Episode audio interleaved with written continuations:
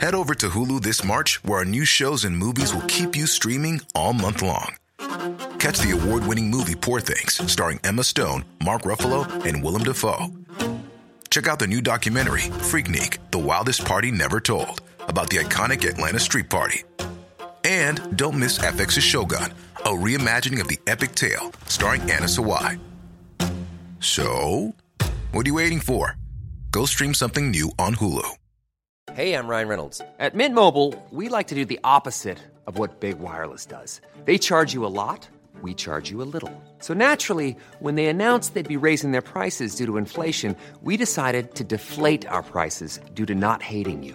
That's right. We're cutting the price of Mint Unlimited from $30 a month to just $15 a month. Give it a try at mintmobile.com slash switch. $45 upfront for three months plus taxes and fees. Promo rate for new customers for limited time. Unlimited more than 40 gigabytes per month. Slows. Full terms at mintmobile.com.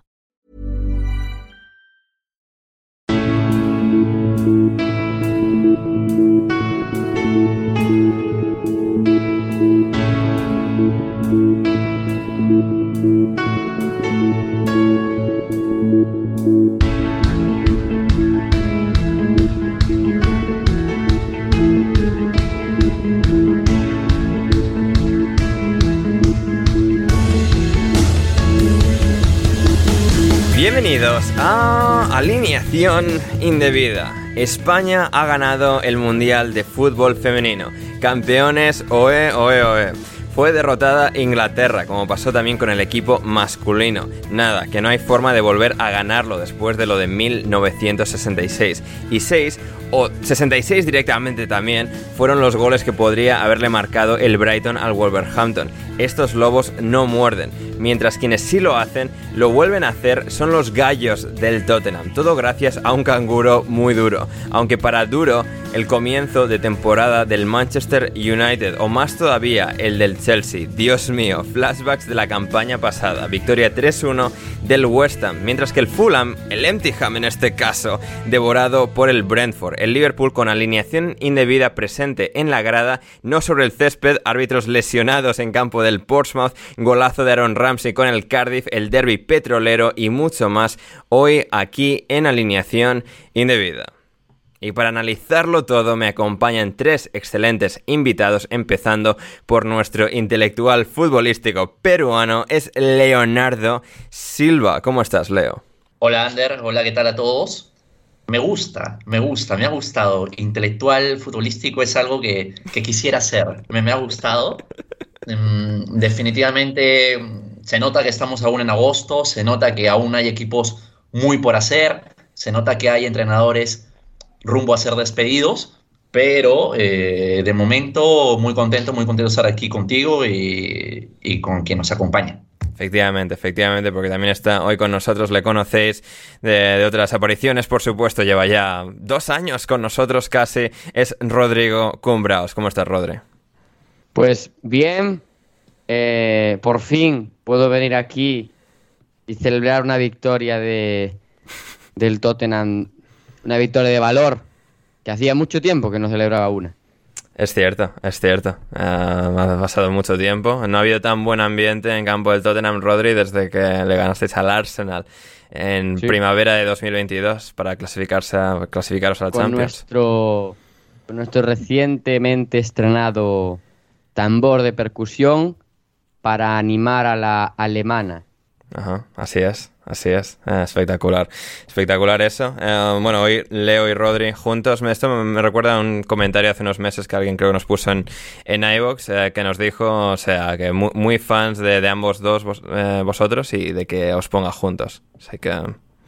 Esperemos que esa persona cuyo nombre no recuerdo desgraciadamente eh, esté contenta por tener hoy en el programa ah. a, a Leo y Rodri. Leo. Obviamente, obviamente. Ahora que el Tottenham empieza a ganar igual y Rodri viene menos, pero, pero vamos a ver, este, nos va bien, nos va bien. Sí, sí, sí, uh, fantástico. Y junto a nosotros está hoy estrenándose en alineación indebida, efectuando su debut en el podcast, es eh, Santiago Villadiego del canal de TikTok Keep Up Football, en el que tuvimos, eh, el que tuvimos la oportunidad espectacular de participar hace poco. Santiago, ¿cómo estás? Hola Ander, eh, Rodri Leo, mucho gusto. Yo le contaba a Ander, fan del podcast hace muchísimo, entonces para mí es, es un gusto estar acá. Ah, el, gusto es todo nuestro, eh, Santiago, de tenerte hoy aquí con, con nosotros. Eh, bueno, Leo, tú viste el vídeo que Santiago hizo eh, con las participaciones mías, de Héctor y, de Rafa, que bueno, nos ayudó a promocionarnos en las nuevas redes que, usa la gente como TikTok. Lo hicieron muy, muy bien. Mm, gracias, gracias. Leo, ¿tú? Se nota, se nota, que Santiago, se nota que Santiago es buen tipo, ¿eh? Buen tipo, buen gente. Porque la verdad, o sea, bien, bien la participación, son chicos a los que les gusta bastante la cámara, así que creo que no van a enojarse si siguen apareciendo en TikTok, pero lo que no me gustó fue, y lo hablamos, Ander, no me gustó su proceso mental, no me gustaron sus decisiones. Ajá, es verdad, tú, tú reclamabas que el gol fuese el de Bergkamp. Pues, por lo menos, uno debió haberlo mencionado, por lo menos. Mira que yo estuve tentado eh, de, decir el de Wilshire contra el Norwich. Ya, por eso lo dijo el compañero de Santiago. Sí, Eso es cierto. Pero no, nos faltó, el, realmente el que nos faltó fue el de Rooney en el derby de Manchester. Seguramente, sí.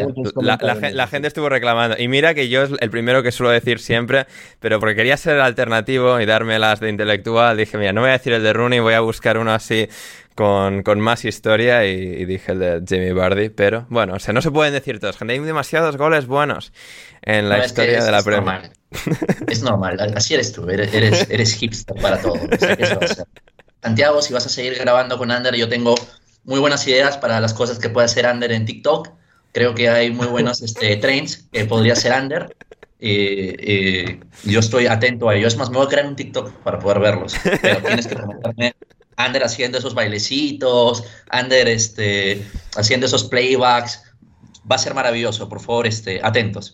Sí, sí, sí. Eh, la gente que, esté atenta. La cuenta de alineación indebida todavía no está creada porque hay un pequeño problema técnico, pero pronto lo estará. Estará el link en la descripción. El link sí que estará en la descripción en el programa de hoy del canal de Santiago y del TikTok que hicimos en Rafa, Héctor y yo, junto a Santiago y, y su compañero. Así que muy bien, pues eso, estamos aquí en alineación indebida para comentar mil cosas. La primera de ellas, en este caso, dada, dada la ocasión y, y la importancia de la misma, la final del Mundial Femenino, España venciendo por un gol a cero a Inglaterra. Para analizar eso vamos a conectar con Mónica Fernández que nos ha enviado un audio desde Argentina analizando la final y luego también con Bruno Alemán y volvemos después de hablar con Mónica y con Bruno a analizar toda la jornada de la Premier League.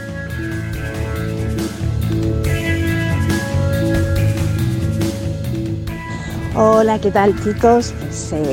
aquí en el hemisferio sur nos hemos levantado a las 7 de la mañana para ver lo que ya se puede catalogar como un triunfo histórico, que os dije que estaba hecho por tirarme flores, pero habéis comprobado que tenía yo razón y que estaba convencidísima de que iban a ganar.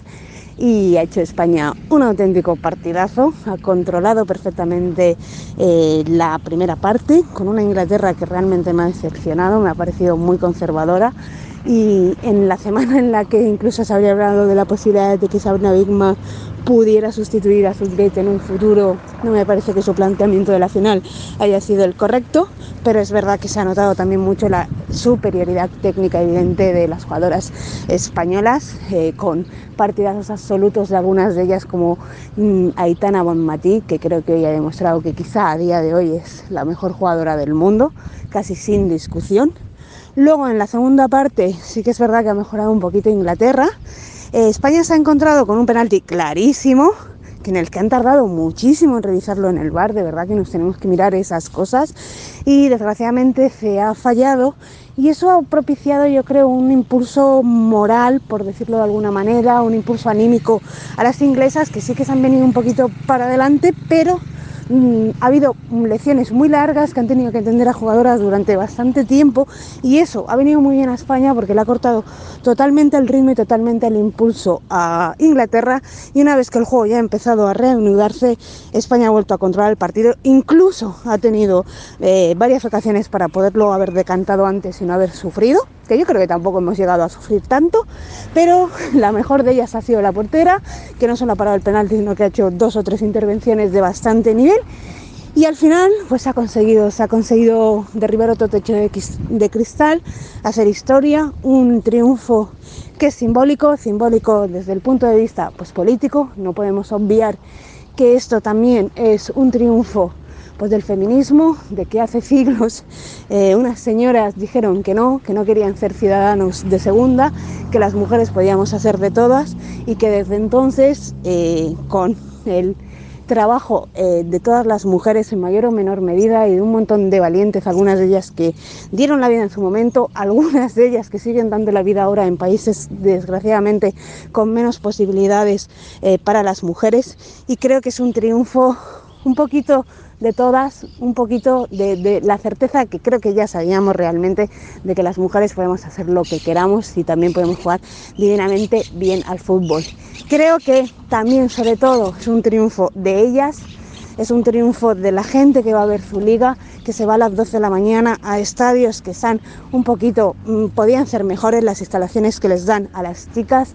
Es el triunfo de esa gente que día a día está con ella, que han estado con esas muchachas cuando no eran nadie, cuando nadie creía. Así que me estoy acordando de mucha gente que está en las gradas pasando frío, apoyando al Barça femenino, apoyando al Madrid femenino, apoyando a todos los equipos femeninos de la Liga Española y me alegro muchísimo por esa gente porque es junto con las jugadoras los que más se lo merecen, evidentemente. También es un triunfo de todos los que amamos el deporte, porque el deporte nos pertenece a todos, que nadie lo dude, y el deporte es mucho, muchísimo más que Messi levantando la Copa del Mundo de los tíos, que es una cosa fantástica que nos encanta a todos, pero el deporte es de todos, de los equipos grandes, de los equipos pequeños, el deporte es fútbol, pero el deporte también es esquí, esgrima, tenis de mesa, golf, son todos los deportes, y por supuesto el deporte también es de hombres y de mujeres, de todos, de todas las personas que quieran llevar al límite su propio cuerpo, de demostrar la fuerza y el coraje que tienen dentro. Y da igual lo que seas o lo que te ponga de sexo o de género en el DNI o en cualquier documento de ese estilo. Felicidades España, te has bordado tu primera medalla de mujeres. Sigo pensando que molaría mucho ponernos las dos en el escudo, porque al fin y al cabo, hombres, mujeres, deporte, al final el triunfo es de todos, como os he dicho. Felicidades España, hemos visto un mundial muy divertido, con muchas cosas interesantes que iremos de acuerdo analizando seguramente en estos días posteriores, pero ahora a disfrutarlo y con fiesta. Desde el hemisferio sur, muchas gracias chicos, un placer como siempre estar con vosotros, aunque haya estado poquito tiempo, pero bueno, nos seguimos escuchando. Muchas gracias a Mónica por su aparición en el programa de hoy para dar su, su, visión, su análisis de la victoria de España en la final del Mundial Femenino. Y ahora tenemos a Bruno Alemán de la cadena SER. ¿Cómo estás, Bruno? ¿Qué tal, Ander? Muy buenas. Pues eh, bien, eh, la verdad es que un poco emocionado con lo que hemos visto eh, hoy. Yo no me he levantado tan pronto como Mónica, pero, pero bueno, a mí levantarme un domingo antes de, de las 11, pues eh, generalmente ya es, ya es bastante esfuerzo por las cosas que hago el resto de la semana, así que nada, nos hemos esforzado un poquito, pero lo hemos disfrutado, la verdad. Sí, sí, la, la, verdad es que sí, ha sido un partido, bueno, fantástico por cómo se, ha terminado resolviendo a favor de, de España. Una final que, bueno, pues eh, Mónica tenía la corazonada de que España iba a ganar. Seguramente Inglaterra llegaba eh, como ligera favorita a, a este partido y, y, sin embargo no ha podido con el partido que ha hecho España, ¿no? Mónica decía ahí que quizás, bueno, la ha decepcionado eh, la puesta en escena de Inglaterra, le leía a Michael Cox en The Athletic decir que España ha sido claramente la, mejor eh, de las dos selecciones en la final pero que tampoco ha, sido, digamos, un drama eh, inglés, que al final pues, Inglaterra quizás ha fallado en los cambios con Russo y, y Daly, es que simplemente España ha sido mejor, que no ha sido necesariamente tanto por fallo de Inglaterra como de simplemente superioridad o mejor puesta en escena, mejor rendimiento, mejor actuación de, España. Sí, es que a mí me da la sensación en la primera parte que ninguno de los dos equipos eh, podía hacer demasiado en defensa. Es decir, que, que los dos equipos cuando tenían la pelota eh, eran capaz de, capaces de hacer daño ¿no? a, a, sus rivales. Y, y, España ha tenido más el balón. Por tanto, sí, España ha sido mejor básicamente por eso, porque eh, no había un plan específico defensivo ni de Inglaterra ni de España que estuviera funcionando, porque evidentemente eh, tanto Bigman como Bilda tenían su, su plan y su in, intento de defender a, a los rivales, pero eh, España, sobre todo por el sector izquierdo, juntando bastante a, a Mariana Caldentey, que, lee el fútbol de una manera magnífica, eh, Olga Carmona, que ha sido seguramente la, mujer de la, de final por, el gol que ha decidido el partido y por el resto de, encuentro que ha hecho. Eh, en ese sector, incluso con caídas a, esa banda de, Salma Parayuelo, España le ha hecho mucho, mucho daño a, Inglaterra. De hecho, eh, ese sistema con tres centrales y, carrilero, y carrileras en, Inglaterra le, ha pillado mucho la, la espalda a la carril diestra eh, de, Inglaterra y creo que por ahí ha pasado la superioridad de España en la, en la primera parte.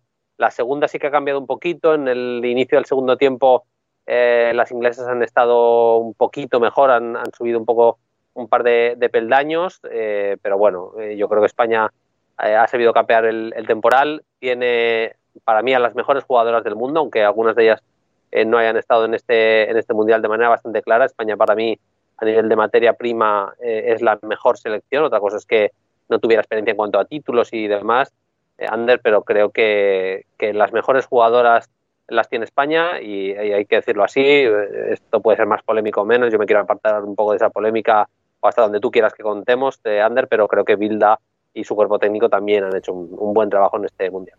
Sí, sí, es, es, un tema complicado de tratar. Ya lo hicimos con Mónica, creo que bastante bien en el programa del pasado jueves, que podéis escuchar, por supuesto, queridos oyentes, en, en patreon.com barra alineación indebida. Suscribís por tan solo 5 euros 50. Em, sí, al final e, es una situación compleja y más allá de la polémica, a mí me fascina, ¿no? Porque de alguna forma tumba muchos de los clichés de no, es que si el entrenador pierde el vestuario, es que si no hay armonía y tal. Pues aquí, a ver, mucha armonía no parece haber, pero han funcionado, ¿no? Por las razones que sea. Bill ha conseguido ejercer bien su papel, así también las jugadoras, y, han ganado esta, esta final. Y, recalca mucho eso, ¿no? Porque, o sea, recalca también lo que señalas ahí de que España tiene las mejores jugadoras del mundo, porque sí que quizás en parte Inglaterra, pues por pedigrí, como decía, por haber pues llegado más lejos en, mundiales, en Eurocopas que, que España, tenía un poco ese favoritismo, pero al final ves a España y ves el partido que ha hecho gente como Aitana, Bonmatí, Bruno, y es que al final eh, te queda quedas maravillado, ¿no? O sea, el nivel de Aitana Bonmatí es absolutamente estratosférico y, bueno, eh, quizás la próxima balón de oro del fútbol femenino. Hay que decirle a Guardiola que, no es fichable, que no, que, pagando 100 millones no se la lleva, ¿eh? por lo que por lo que pueda pasar. Eh, pero sí, sí, es que es que lo hace todo bien, porque si solo fuera la calidad técnica, si solo fuera el entendimiento del juego, eh, pero es que es un pack eh, completo, Aitana, porque es, muy competitiva, es una chica que, pelea por cada balón, que, sabe cómo defender, que sabe el momento en el que tiene que tirar la, presión, recupera un montón de, balones, me parece que es que es impresionante, los controles orientados, eh, cómo sabe cómo tiene que seguir cada jugada, cómo maneja las dos piernas, tanto la derecha como la izquierda, para disparar, para regatear, este es el pack completo eh, y, ya sé que hay aquí una, un poco una pugna, pero yo creo que eh, físicamente es inferior a Alexia Putellas, pero a mí me parece mejor futbolista, evidentemente a día de hoy, porque Alexia acaba de recuperarse de una lesión, eh, pero creo que, que, también en cuanto a potencial, el de Aitana, el techo, yo realmente de esta chica no, no sé dónde, no sé dónde está.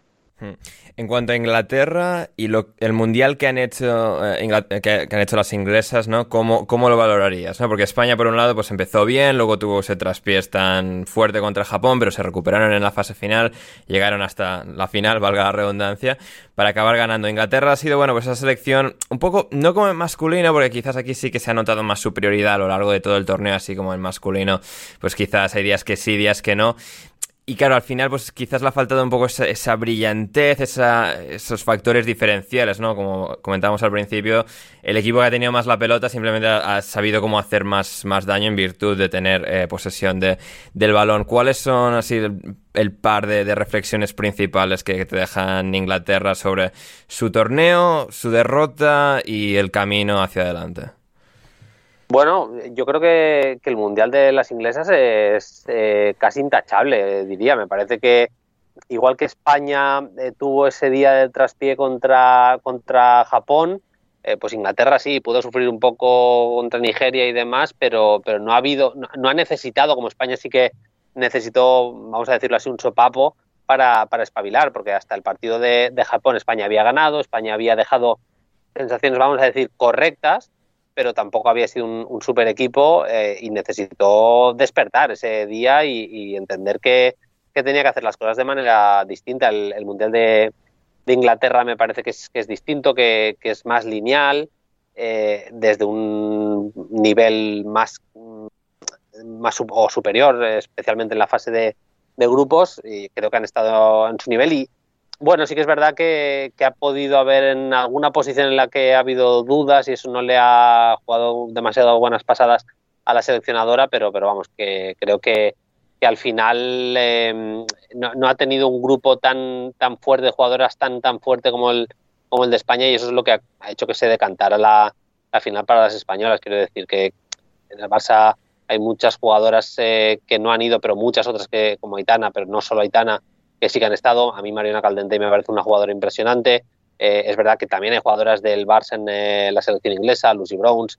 Eh, bueno, al final me, parece que, Inglaterra, mm, teniendo un buen equipo, no tenía, lo voy a decir así, a pesar de ser la actual campeona de Europa, no tenía el nivel de, España y que el Mundial, ni mucho menos, se puede calificar de decepcionante el, inglés. Me parece que el Mundial es muy bueno y que en la final pues bueno, escuchaba a Mónica que han sido defensivas, sí, pero es que quitar el balón a España es muy complicado, ¿eh? Y, no voy a decir que lo justifica al 100%, pero me parece que, era difícil hacer las cosas eh, diferentes en la final. Igual podía haber hecho más daño al contraataque y centrarse más en eso eh, que, no intentar quitarle la pelota a un equipo como España. Hmm. Este partido al final, pues bueno, era perfecto para un podcast como este, que al final es eh, gente en español hablando sobre fútbol inglés. En cuanto a España, ya cerramos con esto, Bruno. O sea, ¿qué, ¿qué consideras que significa este triunfo? Más allá de las personalidades, el entrenador o los jugadores en específico.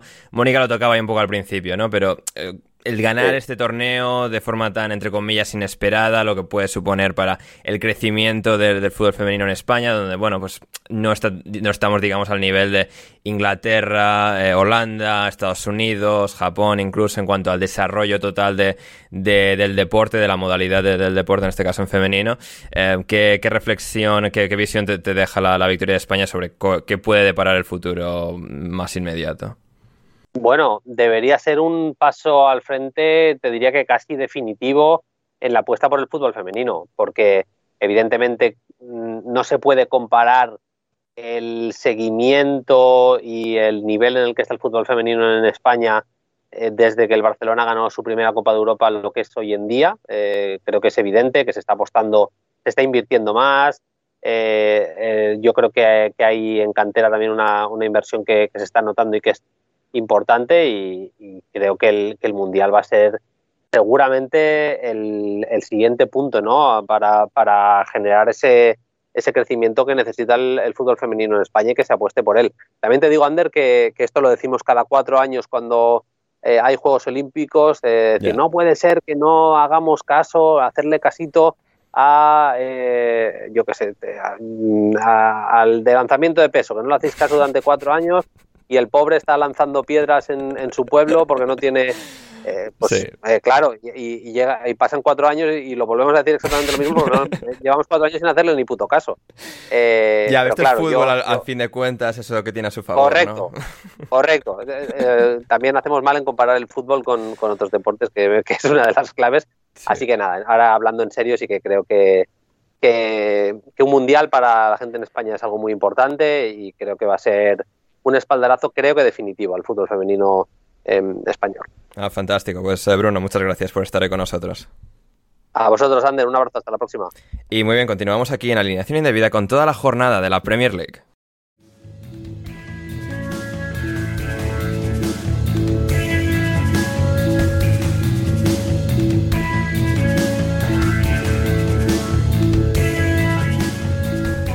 Aquí estamos en alineación indebida, aquí seguimos en esta ocasión, ahora tras haber podido hablar con Bruno y con Mónica, con Leo Silva, con Rodrigo Cumbraos y con Santiago Villadiego, nuestra alineación de hoy para analizar, para repasar la fantástica jornada, el gran fin de semana que nos ha dejado la Premier League en su segunda semana de vuelta desde el comienzo ya de la temporada, la semana pasada. Eh, mil cosas que comentar, mil cosas que comentar. También tendremos a Mónica al final del todo del programa para, para, otro tema también, así que no os vais a querer perder el programa de hoy, por supuesto también. Suscribíos en Spotify, en iBox en Google Podcast, en Apple Podcast, donde sea que nos escuchéis, suscribíos y si queréis apoyar a la causa, patreon.com barra alineación indebida. Y finalmente vamos con la causa de la Premier League, en este caso Manchester City 1, Newcastle 0, el, derby petrolero, eh, el clásico del aceite. Eh, tenemos a, City y a Newcastle que se enfrentaron en el Etihad. Partido, bueno, eh, esperado. En cuanto quizás a dinámica, un Newcastle que pues presiona mucho, pelea mucho, es muy duro, muy es un duro, un hueso muy duro de roer, pero eh, no tiene la calidad que tiene el Manchester City. Al final los pequeños detalles se demostraron como superiores, como al final insalvables. Leo, eh, el Manchester City, eh, partido como digo, competido, pero donde al final el City siempre tuvo ese pequeño extra más para terminar ganando una vez más y no tiene ni la calidad de jugadores, pero tampoco tiene la calidad de entrenador que sí tiene el Manchester City. Realmente. De, verdad de, verdad tenemos que hacer esto. De verdad tenemos que decir que Guardiola es mejor que Dijao cuando es insultantemente obvio. Sí. Sí. claro que sí.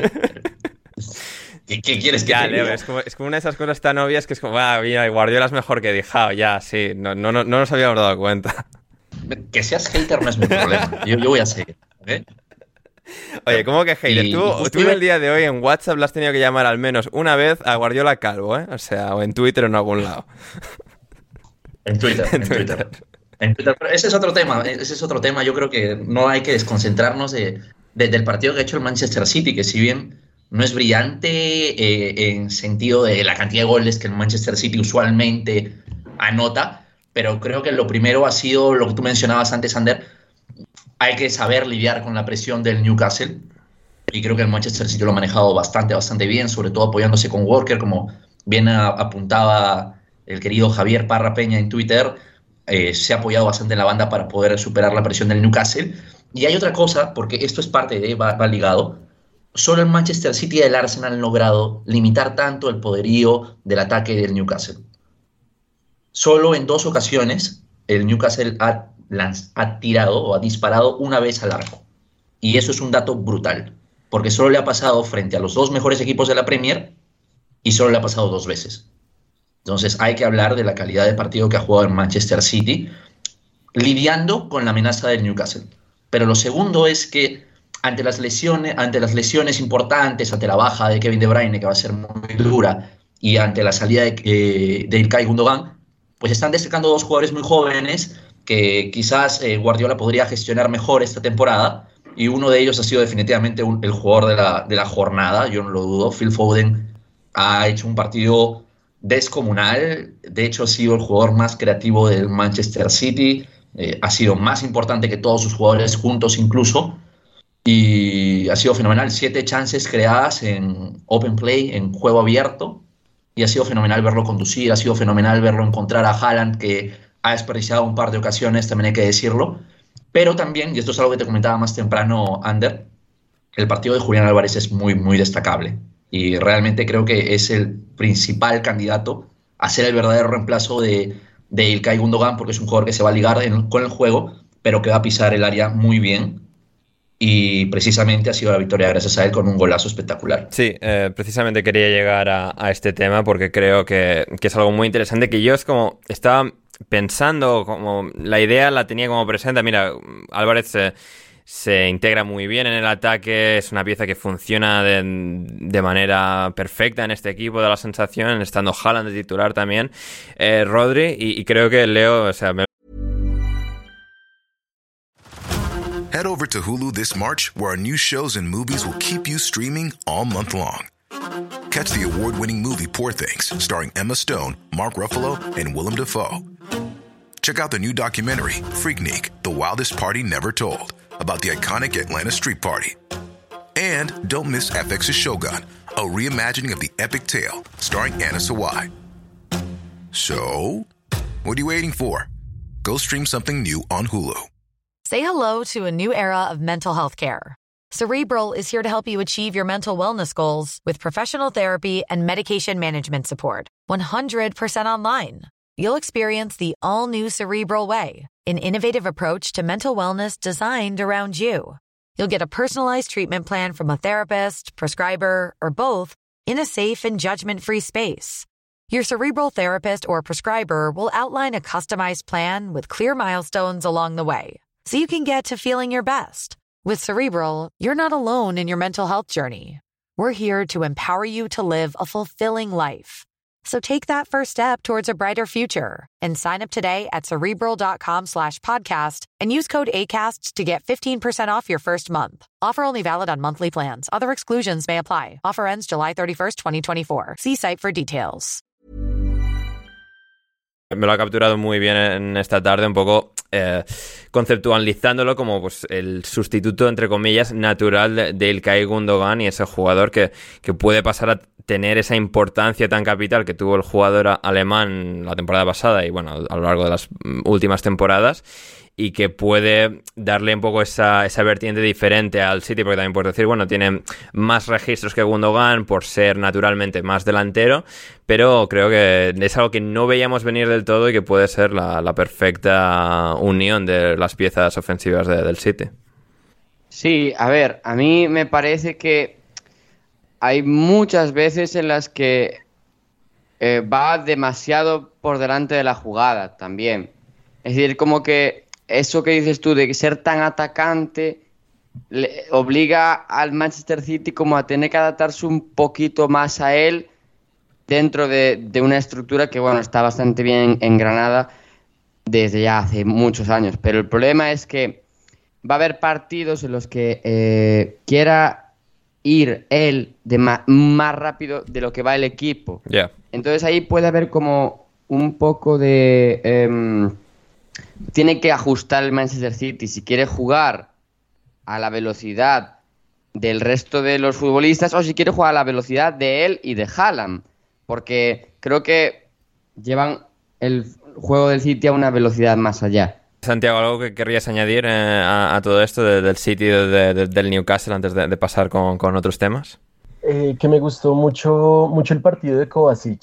Yo, o sea, creo que muchos al principio pensábamos como que, que de pronto iba a cumplir un rol como el de Gundogan, pero, pero en su rol, que es muy parecido al que, al que hacía en Chelsea de conducir y, romper líneas, me, me, gustó mucho. Yo creo que, que, le va a aportar mucho allí al, al City de Guardiola. Hmm. Sí, eh, totalmente de acuerdo, porque esa también es esa otra pieza, ¿verdad, Leo? Eh, Kovacic, es decir, así como Julián Álvarez puede adoptar ese, ese rol de, de Gundogan, como pues digamos las funciones que al final no va a poder hacer al mismo nivel eh, Julián Álvarez por complexión de jugador, puede, pues al final compensado por Kovacic. Es decir, Julián, por un lado, puede compensar lo que Kovacic no va a hacer de Gundogan en términos ofensivos, en términos de marcar goles, y um, Kovacic puede eh, compensar en lo de ser una figura activa del medio del campo, ¿no? Donde Rodri, pues, es muy señor de todo, pero pues eh, Kovacic sí que, como esperábamos, ¿no? Es una pieza que se integra sin, sin ningún tipo de, de problema.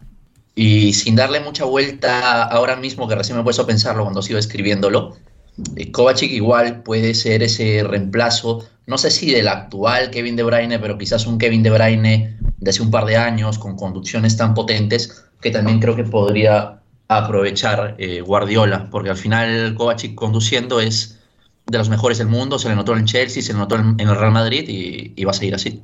Sí, todo, totalmente de acuerdo. Así que muy bien, pues eso, el, el Newcastle eh, que sigue avanzando, que sigue mejorando. El Joelinton se ha lesionado, veremos para cuánto tiene, no parecía na nada grave. Así que a ver, a ver qué tal el Newcastle, pero ese, el, el, Newcastle un poco en lo, en lo, que yo he insistido durante pues, toda la última temporada es que sigue dando esa sensación de ser como una especie de Atlético de Madrid moderno en el sentido de, en el Atlético de Madrid los años buenos buenos de, del Cholo de que eh, es al final un un jugador, o sea, un jugador, un equipo que se adapta muy bien a ese tipo de escenarios, que compite bien, pero aquí es que simplemente no, no le dio, digamos, la, la calidad diferencial para poder ganarle al, al, Newcastle. Así que, a ver, a ver. Yo vi un, sí. un hilo de Twitter que aún no me dio tiempo a leer sobre el Newcastle de un chico así bastante conocido que lo, se llama Blaya Sensat en Twitter que contaba que, a él el, Newcastle le parece el equipo más similar al, Liverpool de Klopp, que entiendo que hay muchas zonas, muchas, perdón, muchas zonas no, eh, muchas partes del juego, ya sea en transición, tanto defensiva como ofensiva, en la manera de atacar, en que es muy directo, que sí que se le pueden encontrar muchos parecidos con el, con el Liverpool de Klopp, pero aún así me parece que eh, el Liverpool Klopp partía de la base de que cuando explotó de verdad tenía a tres futbolistas en ataque que eran los tres mejores atacantes de la liga, muy probablemente. Y creo que el Newcastle está lejos de tener el mejor ataque de la liga o uno de los tres mejores ataques de la liga. Pues con esto nos vamos al siguiente partido, eh, en este caso el partido que se disputó en Anfield, donde estuvo presente alineación indebida mediante nuestro amigo, compañero, hermano Héctor Crioc, que estuvo en la grada eh, de Anfield para presenciar ese Liverpool-Bournemouth. Y vamos ahora con, con Héctor, que nos mandaba este audio este domingo por la tarde sobre su experiencia el fin de semana en Liverpool y el partido contra el Bournemouth. Hola Ander, hola buena gente de Alineación Indebida, ¿qué tal? Em, aquí Héctor Crioc, recién llegado a, Rotterdam de un apasionante fin de semana en Liverpool. Supongo que, algunos eh, lo habréis visto en, redes sociales, ya que, Ander me pidió que, hiciera un poco de reportero de chalachero. Y, nada, muy, muy contento de haber vuelto una temporada más a, Anfield. Em, me fui el viernes para allá. Yo, tengo un buen amigo eh, viviendo en Liverpool y nada, muy bien Liverpool. En, esta época del año está, está bastante bien, eh, no, no, demasiado calor, aunque que sí que ha apretado. Y aunque Anfield está en obras y, y me temía que, que, el tema de la entrada iba estar difícil, em, porque supongo que, que, que, lo sabréis y se comentará, eh, que la empresa que, que se encarga de la reforma de, Anfield, que debería entregar la obra en, octubre, eh, pues ha entrado en lo que llaman los ingleses en administración, ¿vale? Que es eh, nada, en, gestión de, de, sus impagos y tal. Y no es bancarrota, pero es el, paso previo, digamos. Y nada, las obras están paradas, con lo cual hay una grada entera de, Anfield eh, que se ve en algunos de, los vídeos que, no, está, no está lista. Y bueno, nada, el partido, el partido bien, eh, con bastantes homenajes al, chico del Everton que, eh, que falleció, desgraciadamente, en las obras del estadio de de los Toffees y, nada, el, partido bastante intenso, lo que, lo que había comentado alguna vez de Liverpool y el rock and roll. El partido empezó con, con gol anulado al, al Bournemouth, pero ya se veía que, iba a ser un, un, partido de, de, continuas llegadas. En el área que estaba yo, yo estaba en The Cop, eh, justo detrás de, la portería eh, del Liverpool en la primera parte. Em, donde sacaron la bandera y, bueno, había bastante enfado con, con, Trent, porque desde el principio del partido se veía un poco la indolencia de Alexander Arnold a veces a la hora de defender y a Van Dyke, eh, sobre todo a Van Dyke, eh, pues, pues gritándole bastante. En cuanto, en cuanto al resto, pues, pues Conate bastante bien, os diría, ¿eh? Conate bastante bien. Eh, Dom, como le llaman allí, el, Dominic Sobososlai o como se diga, eh, impresionante, impresionante, tiene completamente ganada a, la grada de Anfield. Y bueno, McAllister no te diría que mal, pero un poquito menos de, lo esperado. Nada, 3-1 al final, em, con la expulsión del argentino. Pero, pero el Liverpool en todo momento generaba, generaba bastante y el Bournemouth fue, fue decayendo eh, a medida que, el partido avanzaba.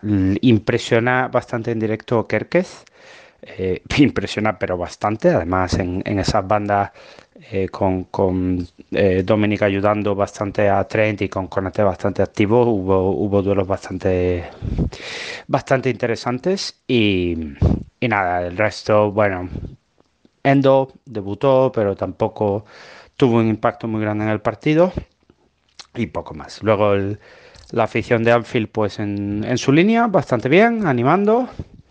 Y, nada, y el, Liverpool que, estuvo curioso porque iba a grabar un vídeo del, aplauso al, al, chico en el minuto 26, pero eh, en ese mismo momento marcó el Liverpool. O sea, casualidades de la vida, durante el minuto de aplausos en, en homenaje al chico del Everton, pues, pues se produjo el gol.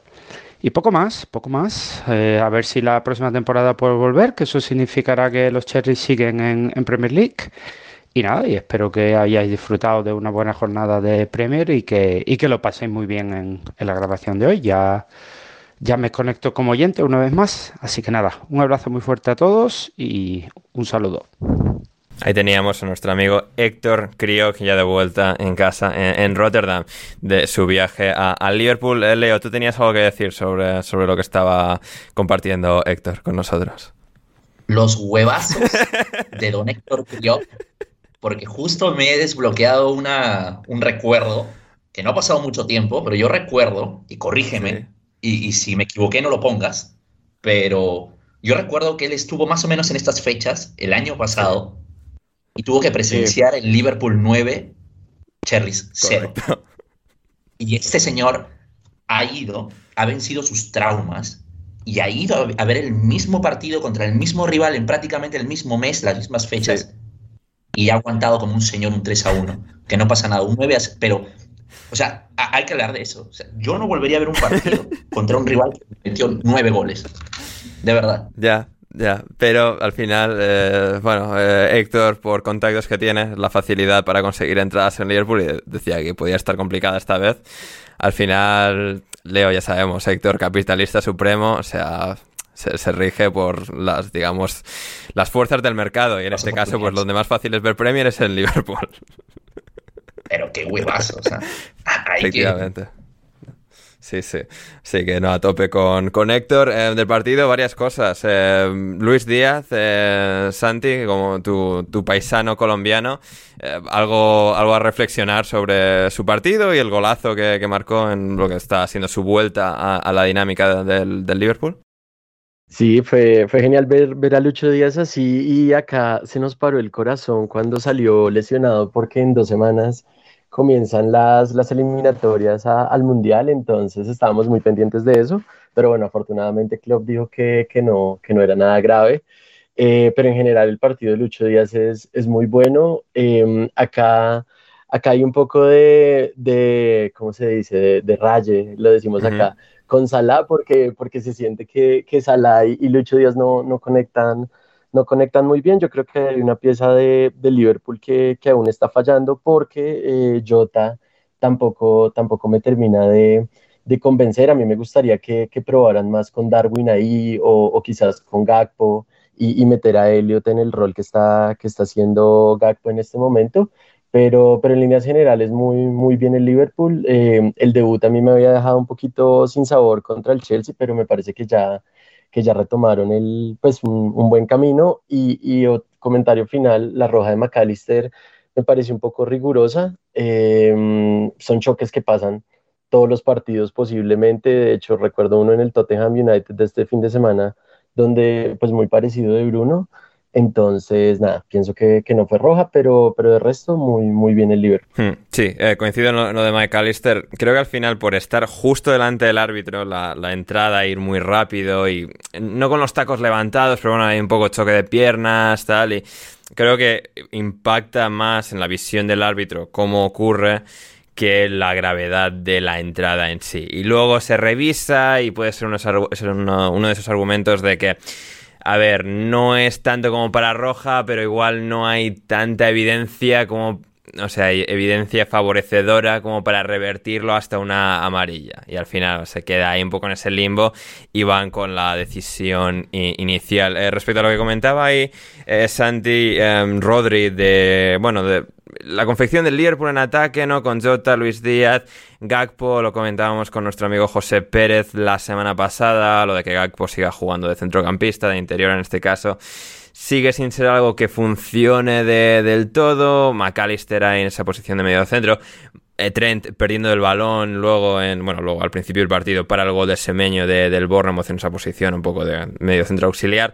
No sé alguna reflexión así general de cómo va un poco Klopp eh, configurando las piezas no no lo sé la verdad porque sí que estuve viendo el partido entero pero creo que depende muchísimo del rival porque al final eh, Iraola, una de las cosas de las que más destacaba en el Rayo era por su capacidad de adaptarse al contrario y a partir de ahí crear eh, estructuras de presión adaptadas a ese rival, vaya. Entonces, eh, contra el Liverpool intentó presionar, le salió bastante bien, pero la ventaja que tiene el Liverpool en estos contextos de partidos que no son contra rivales tan, tan fuertes, pero aún así eh, pienso que el Bournemouth va a ser un equipo bastante difícil de ganar.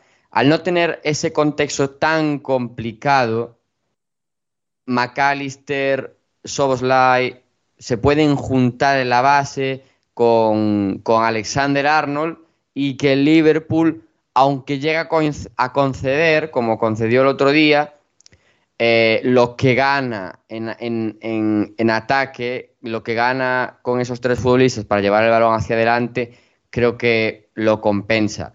El problema es que yo creo que el fichaje de Endo es porque Klopp no se fía de poder jugar así pues contra equipos más potentes. Ya no te hablo del top 6, te puedo hablar incluso de del Brighton, te puedo hablar del Aston Villa, equipos como el Brentford también, a los que tienes, de los que te tienes que proteger más porque en transición son mucho más dañinos y ahí necesitas a alguien, un especialista en parar ese tipo de, de, situaciones. Hmm, totalmente de acuerdo. Y con esto nos vamos, Rodri, al Tottenham Hotspur Stadium. Tottenham 2, Manchester United cero. El partido al final por, nombres, por entidades, más atractivo, más enorme de esta segunda jornada de la Premier League 2023-2024 y que reforzó y llevó más allá las buenas sensaciones, o algunas malas, pero las buenas sensaciones reforzadas en este caso del Tottenham después de esa primera jornada donde fueron eh, mayoritariamente buenas las sensaciones, como digo. Eh, Ange Postecoglou sigue em, mejorando este equipo, sigue habiendo deficiencias, pero contra este Manchester United una gran prueba de fuego en un partido que pudo de alguna forma decantarse para cualquiera de los dos lados. El Tottenham terminó muy bien y, terminó pues con una victoria 2 a 0. Aquí te voy a pedir un poco la de Gonzalo Carol, vamos un poco troceando los temas y no, no me lo des todo de golpe, pero procede, Rodri. Vale. Vale. Vale, pues eh, hablamos de la primera parte primero porque yo creo que fue eh, los primeros 25 minutos hasta el posible penalti de, por manos de Romero. Creo que ahí el United presionó muy bien al Tottenham, que al final estaba estrenando portero, un central y un lateral, y creo que le costó pues eso, adaptarse a la exigencia del partido, a debutar en casa, etcétera, y se le vio más que nervioso, dubitativo de no terminar de creerse lo que, lo que en realidad tiene que hacer, que es lo que le pide su entrenador, ser valiente, arriesgar, y luego un par de ajustes le, ayudaron. Pero es hasta el minuto 25, el United presionó muy bien. Em, lo que llama nuestro amigo John McKenzie en, en Twitter es que el United utilizó una presión que él le llama en péndulo, es decir, tú utilizas a tu punta y a tu media punta, en este caso Rashford y Bruno Fernández, para presionar al portero y a los dos centrales y con eso tapar los pases hacia el medio centro. Es decir, si el Tottenham salía por izquierda, Rashford tapaba los pases con, de vuelta hacia, hacia el portero y tapaba al central de ese lado. Y Bruno se ocupaba de que Bisuma no pudiese recibir. Eso le generó muchos problemas al Tottenham que igualmente metiendo los laterales por dentro no conseguía salir. ¿Cuál fue el, cambio sobre todo ya a partir de ese momento y sobre todo la segunda parte? Que el Tottenham empezó a aumentar las distancias que había entre los centrales y los laterales para exigirle esfuerzos muy largos a los extremos del United y también a Rashford y a, y a Bruno Fernández. Más cansancio, movimientos mucho más largos, y se generan muchos espacios para que pues caiga Madison, caiga Sar, descargue Richarlison y el Tottenham empezó a mejorar. Y ya sobre el final de la primera parte generó bastante. Yo creo que fue la primera parte. eh, pudo caer un gol de cualquiera de los dos lados porque si bien el Tottenham remató en una misma jugada dos veces una vez al larguero y una vez al palo, el United también eh, llegó mucho, llegó mucho. Las mejores paradas de Vicario fueron la segunda parte, pero el United llegó mucho. Y nada, si quieres, ha- hablamos de algo concreto, vamos ya a la segunda parte, creo que es donde está la gran diferencia. Sí, va- vamos con la segunda parte, que no es donde un poco pues el Tottenham consigue, como dices, a marcar esa, esa diferencia y realmente pues plasmar o digamos aprovechar la calidad de sus jugadores, ¿no? Porque en la primera parte pues Bisuma lo estaba hablando con Leo durante el partido, no era el jugador que más clarividencia daba a este Tottenham, mientras que el resto no terminaban de, encontrarse en, el partido. Y fue en esa segunda parte donde pues realmente todos terminaron de, activarse, de entrar en juego, de ser productivos a, favor de su equipo. En el minuto 4 de la segunda parte llega el gol de, de y luego se, se remata con el gol en propia de Lisandro Martínez. Sí, sobre todo en la segunda parte lo que cambió fue que el Tottenham fue un poco más valiente, subió, puso a uno de los dos laterales, lo mandó un pelín más arriba y eso ya obligaba al United a, eso, lo que hablábamos antes, eh, movimientos mucho más largos y mucho más, mucho más eh, exigentes. Se juntaron dos cosas, la tendencia reciente del United a bajar el nivel en las segundas partes y a un Tottenham que se le ve bastante en forma. Y aunque no haya rotado tanto los dos partidos, porque ayer fue el primer día en el que debutan Solomon, eh, Perisic tiene minutos de valor, entonces es un Tottenham que se le nota bien, se le nota me- físicamente bien y, creo que eso decantó la balanza. Luego, al final, eh, la capacidad eh, de repetir esfuerzos que tiene el Tottenham con Bisuma y con Sar en el medio campo, creo que superó bastante a un Casemiro, que ya tiene una edad, y a Fernández y a Mount, que no son futbolistas de tantísimo recorrido sin balón. Y lo que hablabas antes tú de Bisuma, a mí, en un verano en el que se han gastado equipos 100 y más de 100 millones de libras en Caicedo y Eh, Rice. eh, Rodri, Rodri, parece o sea, que- Caicedo es el tercer jugador más caro de la historia del fútbol. Claro, es que me parece que el, el Tottenham encontró oro con Bisuma, que le valió 30 millones de euros y es un futbolista al que no pudimos ver prácticamente el año pasado y que está con una confianza terrible. Y confianza en unas cualidades que son impresionantes es una bomba de futbolista. Y creo que luego el Tottenham eh, mejoró mucho más. Y un último apunte que hago, el, el miedo que tengo yo con, con Postecoglou es que necesita de extremos, los extremos son muy importantes en su sistema. Necesita extremos que sean regateadores, que sobre todo lleguen a línea de fondo. ¿Y cuál es el Que ni son ni Kulusevski son Son- esos extremos. Claro. Kulusevski podría llegar a serlo porque tiene buena salida por derecha y es, es más capaz de llegar a línea de fondo, pero Son es un delantero en la banda.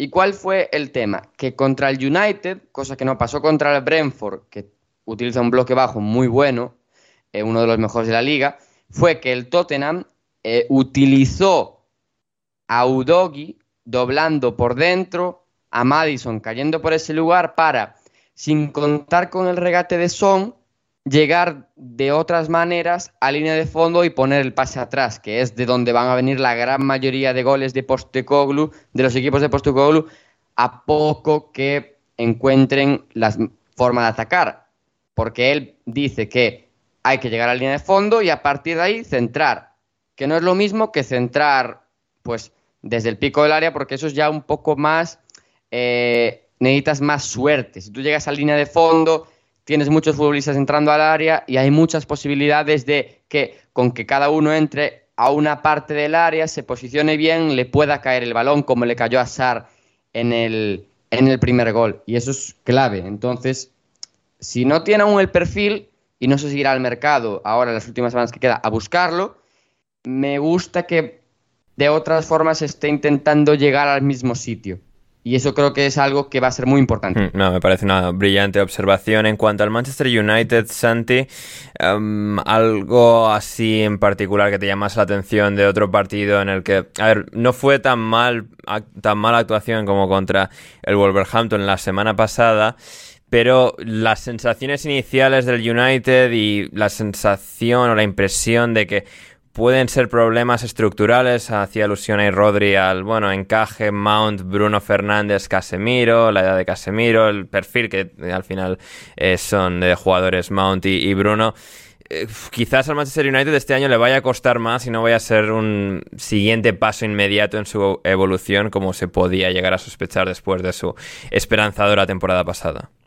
Sí, yo, yo del United vi, dos cosas que me llamaron la atención. Primero, el, mal partido de, de, Shaw, porque como mencionaba Rodri, cuando cambió el partido fue, bueno, tras, tras el posible penalti del Cuti, pero ahí particularmente me pareció que el Tottenham comenzó a salir muy bien eh, con Kulusevski, que comenzó a atacar a Shaw, y, y, allí cambió, cambió un poco el partido. Y en el gol de, de Sar, em, muy mal show, porque espera que Garnacho regrese y nunca ninguno sale y Kulusevski eh, logra entrar casi que al área pequeña. Entonces, eso me llamó la atención porque yo, pues me parece que la temporada pasada fue muy, muy bueno, quizás de los mejores del United. Entonces, em, eso por un lado. Y por el otro lado, eh, me llamó la atención que Ten Hag, cuando hace los cambios, creo que fue como sobre el minuto 60, eh, que saca a Anthony y a Garnacho.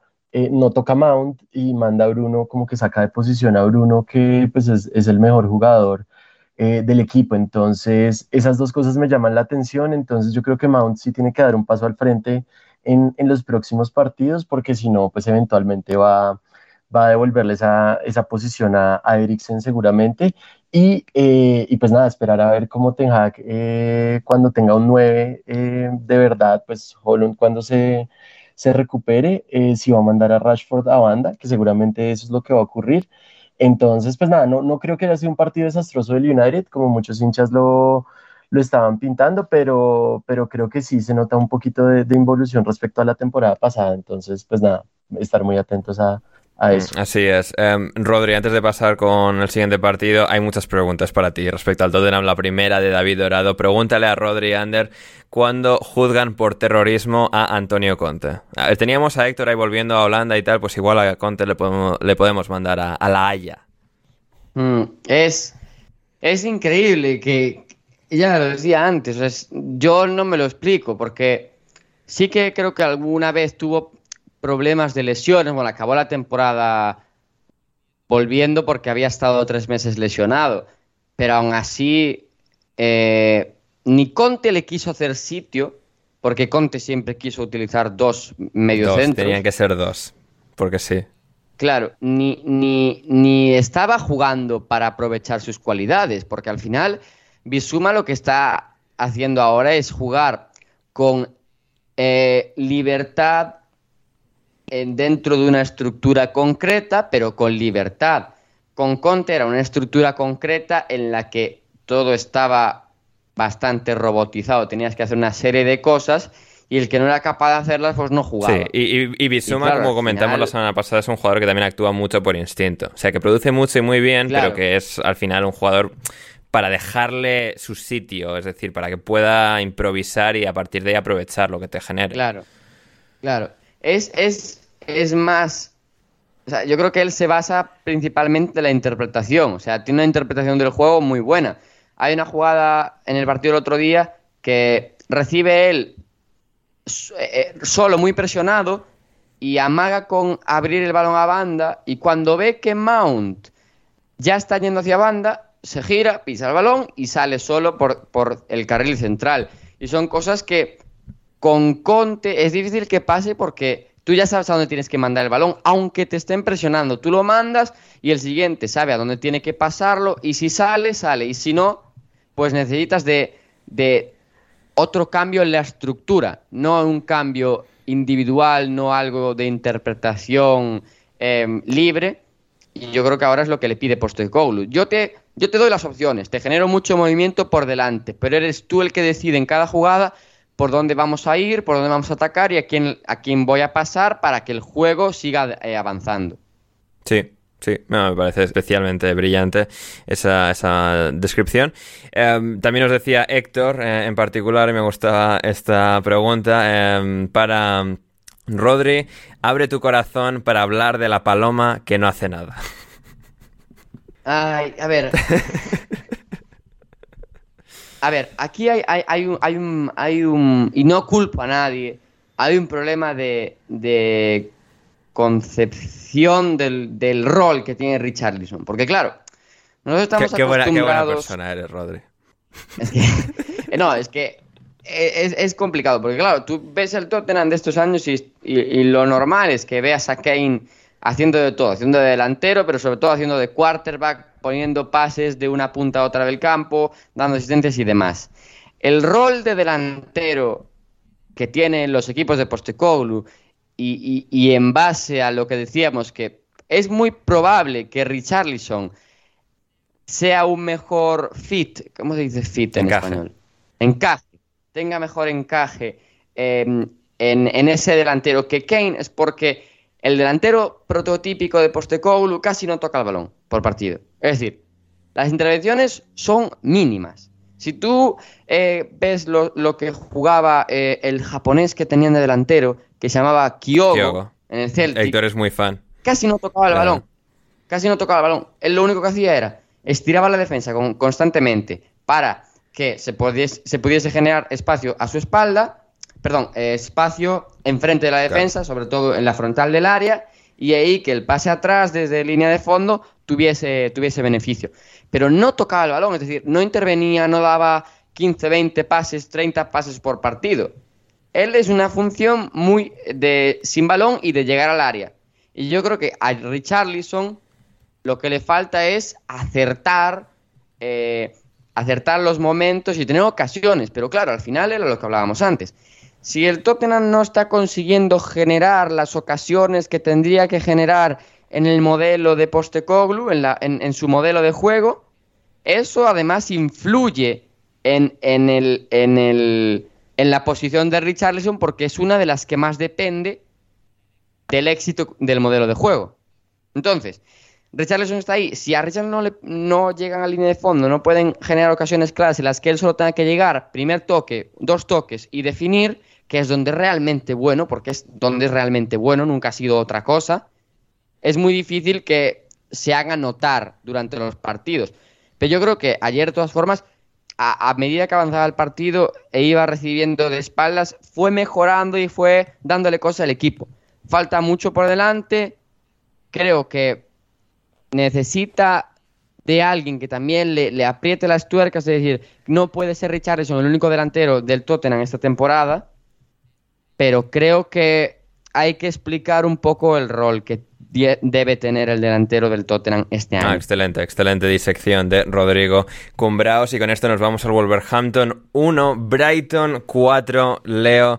Eh, absoluta exhibición una vez más de nuestro querido Brighton en campo de los Wolves. El Wolverhampton, lo hablamos el jueves, dio buenas sensaciones en Old Trafford, pudo haberse llevado algo de ese partido contra el United, pero aquí volvieron a encontrarse contra el Wolverhampton, que ya se los encontraron a final de la temporada pasada, y un Brighton que ese día o no se jugaba nada o salió con eh, un equipo medio suplente, les marcó 6, esta vez podrían haber vuelto a ser 6, fueron cuatro, pero es una, una, armonía, una facilidad para jugar, mientras que el Wolverhampton está pues a, verlas venir, a perseguir sombras, porque como equipo están varios escalones por, por debajo en cuanto a bueno eh, rigurosidad de, del trabajo colectivo y al final la familiaridad y la ejecución de todas las piezas, que está, está muy por debajo y el Brighton lo, lo demostró. Bueno, yo, yo, yo creo que podemos empezar con una oda rápida a lo bien que ataca el Brighton. No, no, vamos a descubrir absolutamente nada nuevo. Mm, De hecho, creo que hay que destacar que Julio Enciso ya empieza a pesar de otra manera en la Premier League. Es quizás el jugador más peligroso del partido.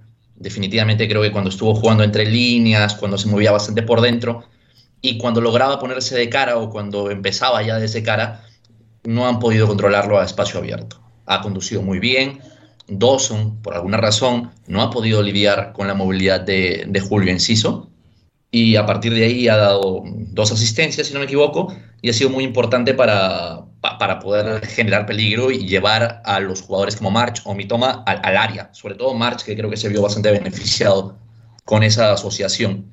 Eh, bien, Mitoma, bastante bien. Yo creo que hizo poco más que el gol. Fue un golazo espectacular. la gracilidad en la jugada del gol es o sea, preciosa. Es, es espectacular, es espectacular. Hay un poco de, de complicidad con, con la defensa del, de los Wolves, pero muy, muy, muy positivo. March, a lo suyo, la siguen mamando ustedes. Yo les dije, yo les avisé tres goles. Y, y un detalle así puntual, a mí me parece que el Wolverhampton jugó un mal partido, pero creo que el Brighton debería plantearse por qué un equipo que jugó tan mal le hizo tanto daño. Porque definitivamente el, el Wolverhampton pudo haberse llevado quizás un gol En la más. segunda parte, ¿no? Sí que em- empezaron a, bueno, ya un poco con, o sea, con todos los goles encajados, pues bueno, vamos a ir hacia arriba y ahí, pues eh, los Wolves sí que empezaron a hacer más daño, ¿no? O sea, por ejemplo, Ander, yo creo que Roberto de Serbia ha logrado que las ocasiones abundantes del Brighton con Graham Potter se vuelvan en ocasiones abundantes en mejores posiciones. Es decir, goles como los que anota March, como los que anotó Estupiñán, no son goles que tenía tan servidos el Brighton con Graham Potter y eso es un trabajazo Sí, ha conseguido elevar la velocidad de los ataques, ¿no? O sea, un poco, es decir, que le sigan saliendo los pases, pero a una velocidad a la que los defensas no son capaces de alcanzarles y te da, te repercute eso, por lo tanto, en ocasiones más claras, ¿no? Posiciones más ventajosas. Sí, pisando mejor el área también. ¿no? Y incluso, mira, o sea, ponte a pensar que, que Estupiñán ha sido clave y anotó un gol que normalmente un lateral no debería anotar, pero es simplemente las zonas que ellos saben que tienen que pisar y van a anotar. Pero lo que sí quería destacar era que el partido de- del Wolverhampton me pareció muy terrible a nivel defensivo, terrible, terri- a, ni- a nivel general me pareció terrible. No, La tiene una defensa que, que de no, quién o sea, que no es para, que es para descender. O sea, Pero, pero hay un doble pivote ahí entre Lemina y Gómez que no ha hecho absolutamente nada, que nadie quiso tocar y ahí O'Neill tiene trabajo por hacer. Pero realmente creo que el Wolverhampton puede dormir tranquilo porque una vez ajuste eso, tiene arriba bastante, bastante talento. Entre Cuña y Núñez han hecho bastante daño. Cuando se han juntado y cuando han estado solos han hecho bastante daño. Por ahí Fabio Silva tenido una muy clara que es de criminal fallarla. De hecho, hay que empezar a cuestionarnos otra vez que Fabio Silva no está para ser titular. Igual Sasa ya regresa, ya toma el ritmo que debe tomar y podemos ver algo diferente, ojalá. Pero a, mí me llama bastante la atención eso. ¿ah? Wolverhampton es un equipo muy, muy por hacer, muy, muy por corregir, pero tiene talento arriba. Y hay algo que leí hace poco, que el Forest, no sé si fuiste tú o fue alguien más, Ander, pero que el Forest tenía la mayor calidad en esa zona de la tabla. Y puede ser, tiene jugadores muy interesantes, pero a mí me parece que Cuña más Núñez son jugadores superlativos para esa zona media, baja y baja. incluso sin un, sin un Son- delantero, si- mientras Fabio Silva no del paso adelante y Kalaitzit, ya veremos si vuelve, cómo vuelve. O sea, es decir, ahí está jugando, pero para marcar goles. Pero, y, y la otra cosa que te digo es que, a ver, a ver, y eso que no estoy contando a Neto, que a mí, pues yo no tuve la oportunidad de ver Manchester United, el partido contra el Manchester United por, por el trabajo, lamentablemente, pero el partido de Neto, esta última, este último partido contra el Brighton, a mí no, no, no me gustó nada, supongo que es cuestión de volver a tomar ritmo, pero también se podría sumar. O sea, el Wolverhampton con el partido que hizo le hizo bastante daño al Brighton y sin considerar que se le falta sumar, por ejemplo, Neto, Neto ahí, pero Cuña y Núñez de verdad son mejores que, que los demás. Son argumentos suficientes para mantener la categoría, me parece. No, no, me, me- gusta, me gusta el argumento. Nos preguntaba Héctor Crioc para todos, eh, ¿puede el Brighton ganar la, la Premier League? Eh, Santi, eh, bueno, ya debes saber los fans que somos en este podcast de, del Brighton. Eh, no sé, así impresiones generales del Brighton entrando en esta nueva temporada con, con dos victorias. Sí, sí, sí, claro, claro que sé Juan Fansons y por eso me alegra mucho que, el fondo de armario del, del Brighton está muy bien porque ganan 4-1 los Wolves, pero quienes entran de cambio son Dahoud, Lalana, Ferguson, creo que Joao Pedro también entró por, por Welbeck, entonces como que va a tener harto, harto, hartos jugadores de Servi para, para seguir, bueno, experimentando y, puliendo su idea. Entonces, nada, en general me, me encanta también el, el Brighton y, y me parece que, que Enciso va a tener una, una gran temporada y eso, y eso me alegra mucho también por, por Sudamérica. Mm, sí, sí, totalmente. La, la sensación con Enciso, la la llegada que ha tenido desde desde, Uruguay no, desde Paraguay ha sido excelsa desde el primer día y, se mantiene y cada vez va a, más. También preguntaba Héctor, para mí, Ander, eh, para la Champions, la final de la FA Cup o el torneo Gonzalo Carol, ¿quién prefieres que gane entre Brighton y Brentford? Mira que soy fan de ambos equipos en, en cuanto a estado actual de ambos equipos, de proyecto de estos últimos años, pero creo que el Brighton ligeramente por encima del Brentford, aún así es precisamente con el Brentford el equipo con el que nos vamos ahora. Leo, victoria 0-3 en el derby del oeste de Londres, eh, de Londres en Craven Cottage. Partido, bueno, a ver, el Fulham mientras pudo lo, intentó, pero es que el Brentford, creo que hay más incluso que entre, Wolverhampton y, Brighton, es un equipo mucho más pulido, mucho más eh, optimizado, maximizadas todas las piezas hasta en los límites de, sus capacidades y es que no tienen a Ivan Tony y cada vez son mejor equipo y creo que eso es algo asombroso. Es que es un equipo que tiene los caminos claros y eso es parte de, lo que venimos hablando ya los dos últimos años, Ander. No sé si deberíamos eh, repetirnos, pero lo que sí hay que hablar, lo que sí está siendo novedad, y ya no es casualidad quizás, es la tendencia que estamos viendo en el Fulham, Ander, a ser particularmente endeble, a ser un equipo fácil de atacar, a ser un equipo que le está sobreexigiendo a Leno muchas paradas otra vez, pero no sé si es que, si es que este debería ser el nivel. ¿okay? Una cosa es que te generen 15 oportunidades de gol el Brentford y otra cosa es que el Everton la semana anterior te haya generado unas 15 también. Eh, vale que hubo un penalti, Leo, pero o sea, eh, los goles esperados según SofaScore son de 3.99 del Brentford en este partido. Claro, claro, o sea, quítale, quítale el penal y son igual 3 Tres, pero sí, siguen siendo 3. Entonces, entonces este, hay un tema de defensa del área hay un tema en la defensa de las bandas, es increíble lo fácil que le corrieron por la banda derecha, es increíble eh, el, el, horror de Isa Diop, no se, puede, no se puede hacer peor las cosas y por suerte han podido conseguir esos tres primeros puntos contra el Everton, porque si no la situación sería un poquito de crisis. Yo creo que podrían eh, estar en una situación más crítica de no haber sido por ese resultado de la semana pasada. Y es, verdad que acaban, que, aún no cuentan con, con Joao, pero quizás es un poquito de, de despertar. ¿eh? Amigo, amigo, Tony Khan, esto no es guionizado, acá se juega, es un deporte impredecible, entonces hay que, hay que invertir porque dudoso, ¿eh? Dudoso. Yo dudo, yo dudo un poco de la permanencia del Fulham. Vamos a ver qué pasa. Lo mismo pasó la temporada pasada y terminaron muy cómodos, pero yo tengo dudas. Sí, eh, total, totalmente justificadas. Eh, Mitrovic es eh, jugador del Al Hilal y Rodri, tú esto lo vaticinabas el año pasado. ¿Quieres eh, anotarte el puntito? No, no, no, no. quería, quería ver una cosa. Vale, aquí ya, ya la tengo. al Fulham este año le están generando eso, dos partidos, obviamente, las muestras muy pequeñas. No, no, pero les han dado un toque serio los dos equipos. lo que pasa es que uno de los dos equipos era el Everton y pudieron sobrevivirlo pues porque era el Everton. Claro, pero la media de goles esperados en contra por partido este año es de 3,2. El año pasado, fueron 38 jornadas, es de 1,68. Podemos volver a estos datos en noviembre o en octubre, finales de octubre, y los comparamos. Pero si van a seguir por esta línea, no se salvan ni aunque fichen a Haaland.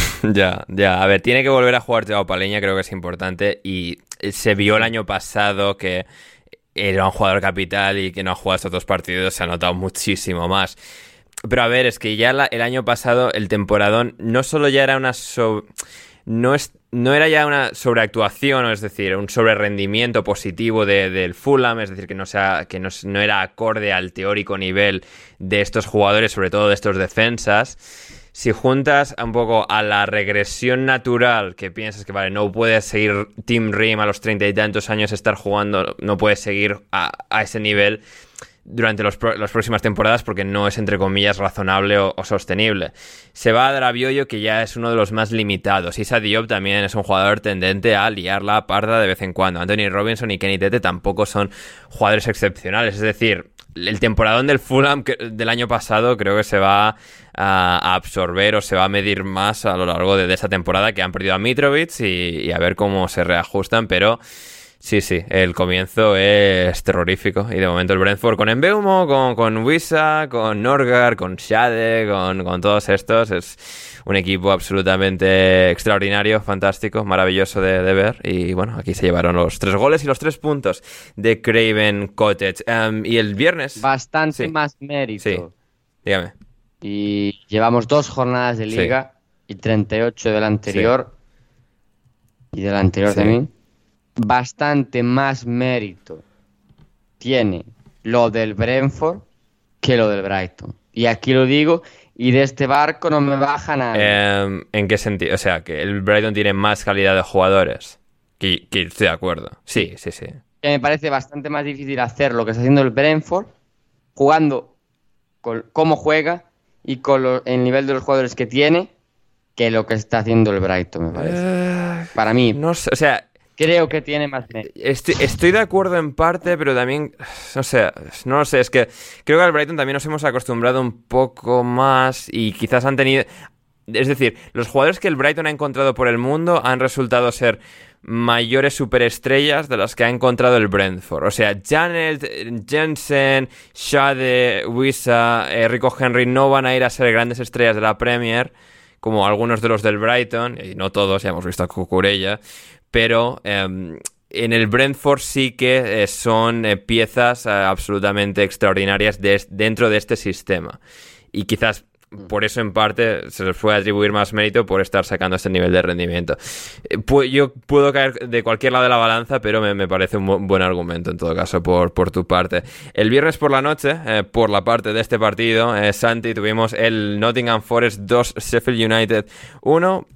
Partido en el que, bueno, pues al final se enfrentaban dos equipos que van a pelear por no descender y en el que yo creo que una vez más vimos las eh, imperiosas limitaciones, colosales limitaciones de este Sheffield United que tuvo un momento de, de brillantez absoluta con el golazo de Gustavo eh, Heimer, el jugador eh, brasileño criado en Holanda. Pero eh, más allá es que fue un equipo al que le costó mucho y el Nottingham Forest creo que demostró estar un paso por delante y con los goles de Aguonigi para abrir el partido y de Chris Wood desde el banquillo para cerrarlo, pudo el Forest eh, alzarse con una muy importante victoria tras eh, bueno esa primera jornada. Sí, sí, sí, fue, fue una, pues yo pensé que, que nos íbamos a ir con, con el empate, pero, pero pues sorprendentemente 2023 y Aurier haciendo dos asistencias en, en Premier League, eh, que, que bueno, Wood eh, es, es peor claramente que, que Abonigi, pero, pero bueno, ese tipo de jugadas como las del segundo gol son, son, son las de él. Y, y pues nada, en general, como, como ustedes lo saben y lo han dicho muchas veces, los dos son candidatos al, al descenso. Por ejemplo, ahora que, que hablaban de, del Fulham, a mí, pues no sé, no, no recuerdo en qué fecha se van a enfrentar Nottingham Forest con, con Fulham, pero, pero no creo que, que el Fulham esté peor que el Nottingham o peor que el Sheffield. Eh, claramente estos dos son dos candidatos al, al descenso y, y nada, del partido, del partido no, no mucho más. Me gustó Gibbs White, que, que bueno, tampoco, tampoco es una, una sorpresa. Y, y ya por el lado de, del, del Sheffield, también buen partido de, de Sousa. Y, Sí. Y ya, no, no más, no más de, de un viernes en, en la tarde. Sí, es, totalmente así, Rodri. No sé si quieres añadir algo a esto, pero, uf, o sea, eh, ver, el Forest con la defensa que tiene, que ya lo destacó Gonzalo la semana pasada, o sea, tiene mérito que vayan tan bien, entre comillas, con la temporada pasada con estos tres, eh, Bolly, Warral, eh, McKenna en defensa. Matt Turner creo que volvió a demostrar que puede hacer un muy buen año. Aquí se, se le vilipendió de mala manera hace un par de semanas, pero eh, sí, no sé, eh, algún detallito extra. Eh, mira, te voy a ser Dígame. sincero. El viernes, después de pasarme el, ti- el día entero escribiendo un reportaje sobre cómo juega eh, mi compatriota Teresa Villeira para la final del, del Mundial de Chicas. Lo último que me apetecía el viernes noche que caía una de agua era ponerme a ver el partido este y lo vi. ¿Y lo viste? Un rato. Espectacular, Rodri. Grande, Sí, grande. nada, grande esa vi lluvia gallega también 20 ayudando a la 20 causa. minutos. ¿eh? Porque, porque estaban unos amigos en casa, unos amigos de mis padres, y tienen un hijo que tiene 13 años y que, y que nos pusimos a hacer la quiniela los dos juntos y, y me dice, tío, pero es que esto no mola porque aquí no hay partidos de Premier. Y yo le dije, ya, ya, así tendría que ser. Pero bueno. Qué maravilla. Pues eso, eh, del partido, nada, todo, ya todo dicho más o menos, ¿no? Sí, no, no, la verdad es que no, no vi ninguno de los goles. Bueno, No. sí, sí. Nada, y eso. eh, Qué manazo de Turner, ¿eh? Ander, qué manazo. Sí, sí, sí, sí. Yo, o sea, a ver, que ya que aquí Ander, el tonto que, o sea, apoya a sus compatriotas norteamericanos y tal. eh, aquí hay portero, ¿eh? Yo insisto en que, en que aquí hay No, portero. no. Aquí estamos tú y yo. Ah, vale, bien, Aquí estamos bien, tú y yo. bien. O sea, tú, tú sabes, tú por, por tu país y yo por porque no puedo con mi con mi esquizofrénica eh, interés en cualquier jugador del, del, del Arsenal o que haya pasado por el Arsenal. Perdón. Cre- Creo que esquizofrenia no significa eso, pero en redes sociales, en el, en, en No el lingo moderno, en el no lingo moderno, entiendo que sí. No sé. Nah, esto es una referencia a José, que es una broma que tenemos internamente cuando la gente utiliza estos términos. Y terminando con los dos partidos últimos de, de la jornada, recordar que no tuvimos Burnley-Luton, porque, o Luton-Burnley en este caso, pues porque el estadio de Luton, bla, bla, bla, que tienen que seguir reformándolo antes de poder jugar ahí. No se jugó y tampoco se ha jugado todavía el Crystal Palace Arsenal, que se juega hoy lunes, que es cuando estará la mayoría de la gente escuchando esto por la noche. Así que no tenemos esos dos partidos, pero sí tenemos, tenemos los dos partidos del domingo, que fueron Aston Villa Everton y West Ham Chelsea. Vamos a empezar por ti, Leo. Eh, Aston Villa, Everton, eh, paliza eh, brutal, eh, sin compasión alguna, del Aston Villa contra un Everton que. A ver, creo que te gustaron los primeros 15 minutos del Everton en este partido. También contra el Fulham no estuvieron mal, mal, pero. eh, no sé, o sea, el nivel al que se llevaron aquí hostias por todas partes es preocupante, ¿eh? porque al final hay una falta de calidad suprema con gente como Michael King, con Ashley Young siendo ti- titular, con, bueno, Calvert Lewin volviendo a lesionarse, salió Mopé, está Garner por ahí, Idrissa Ganagueye, Onana.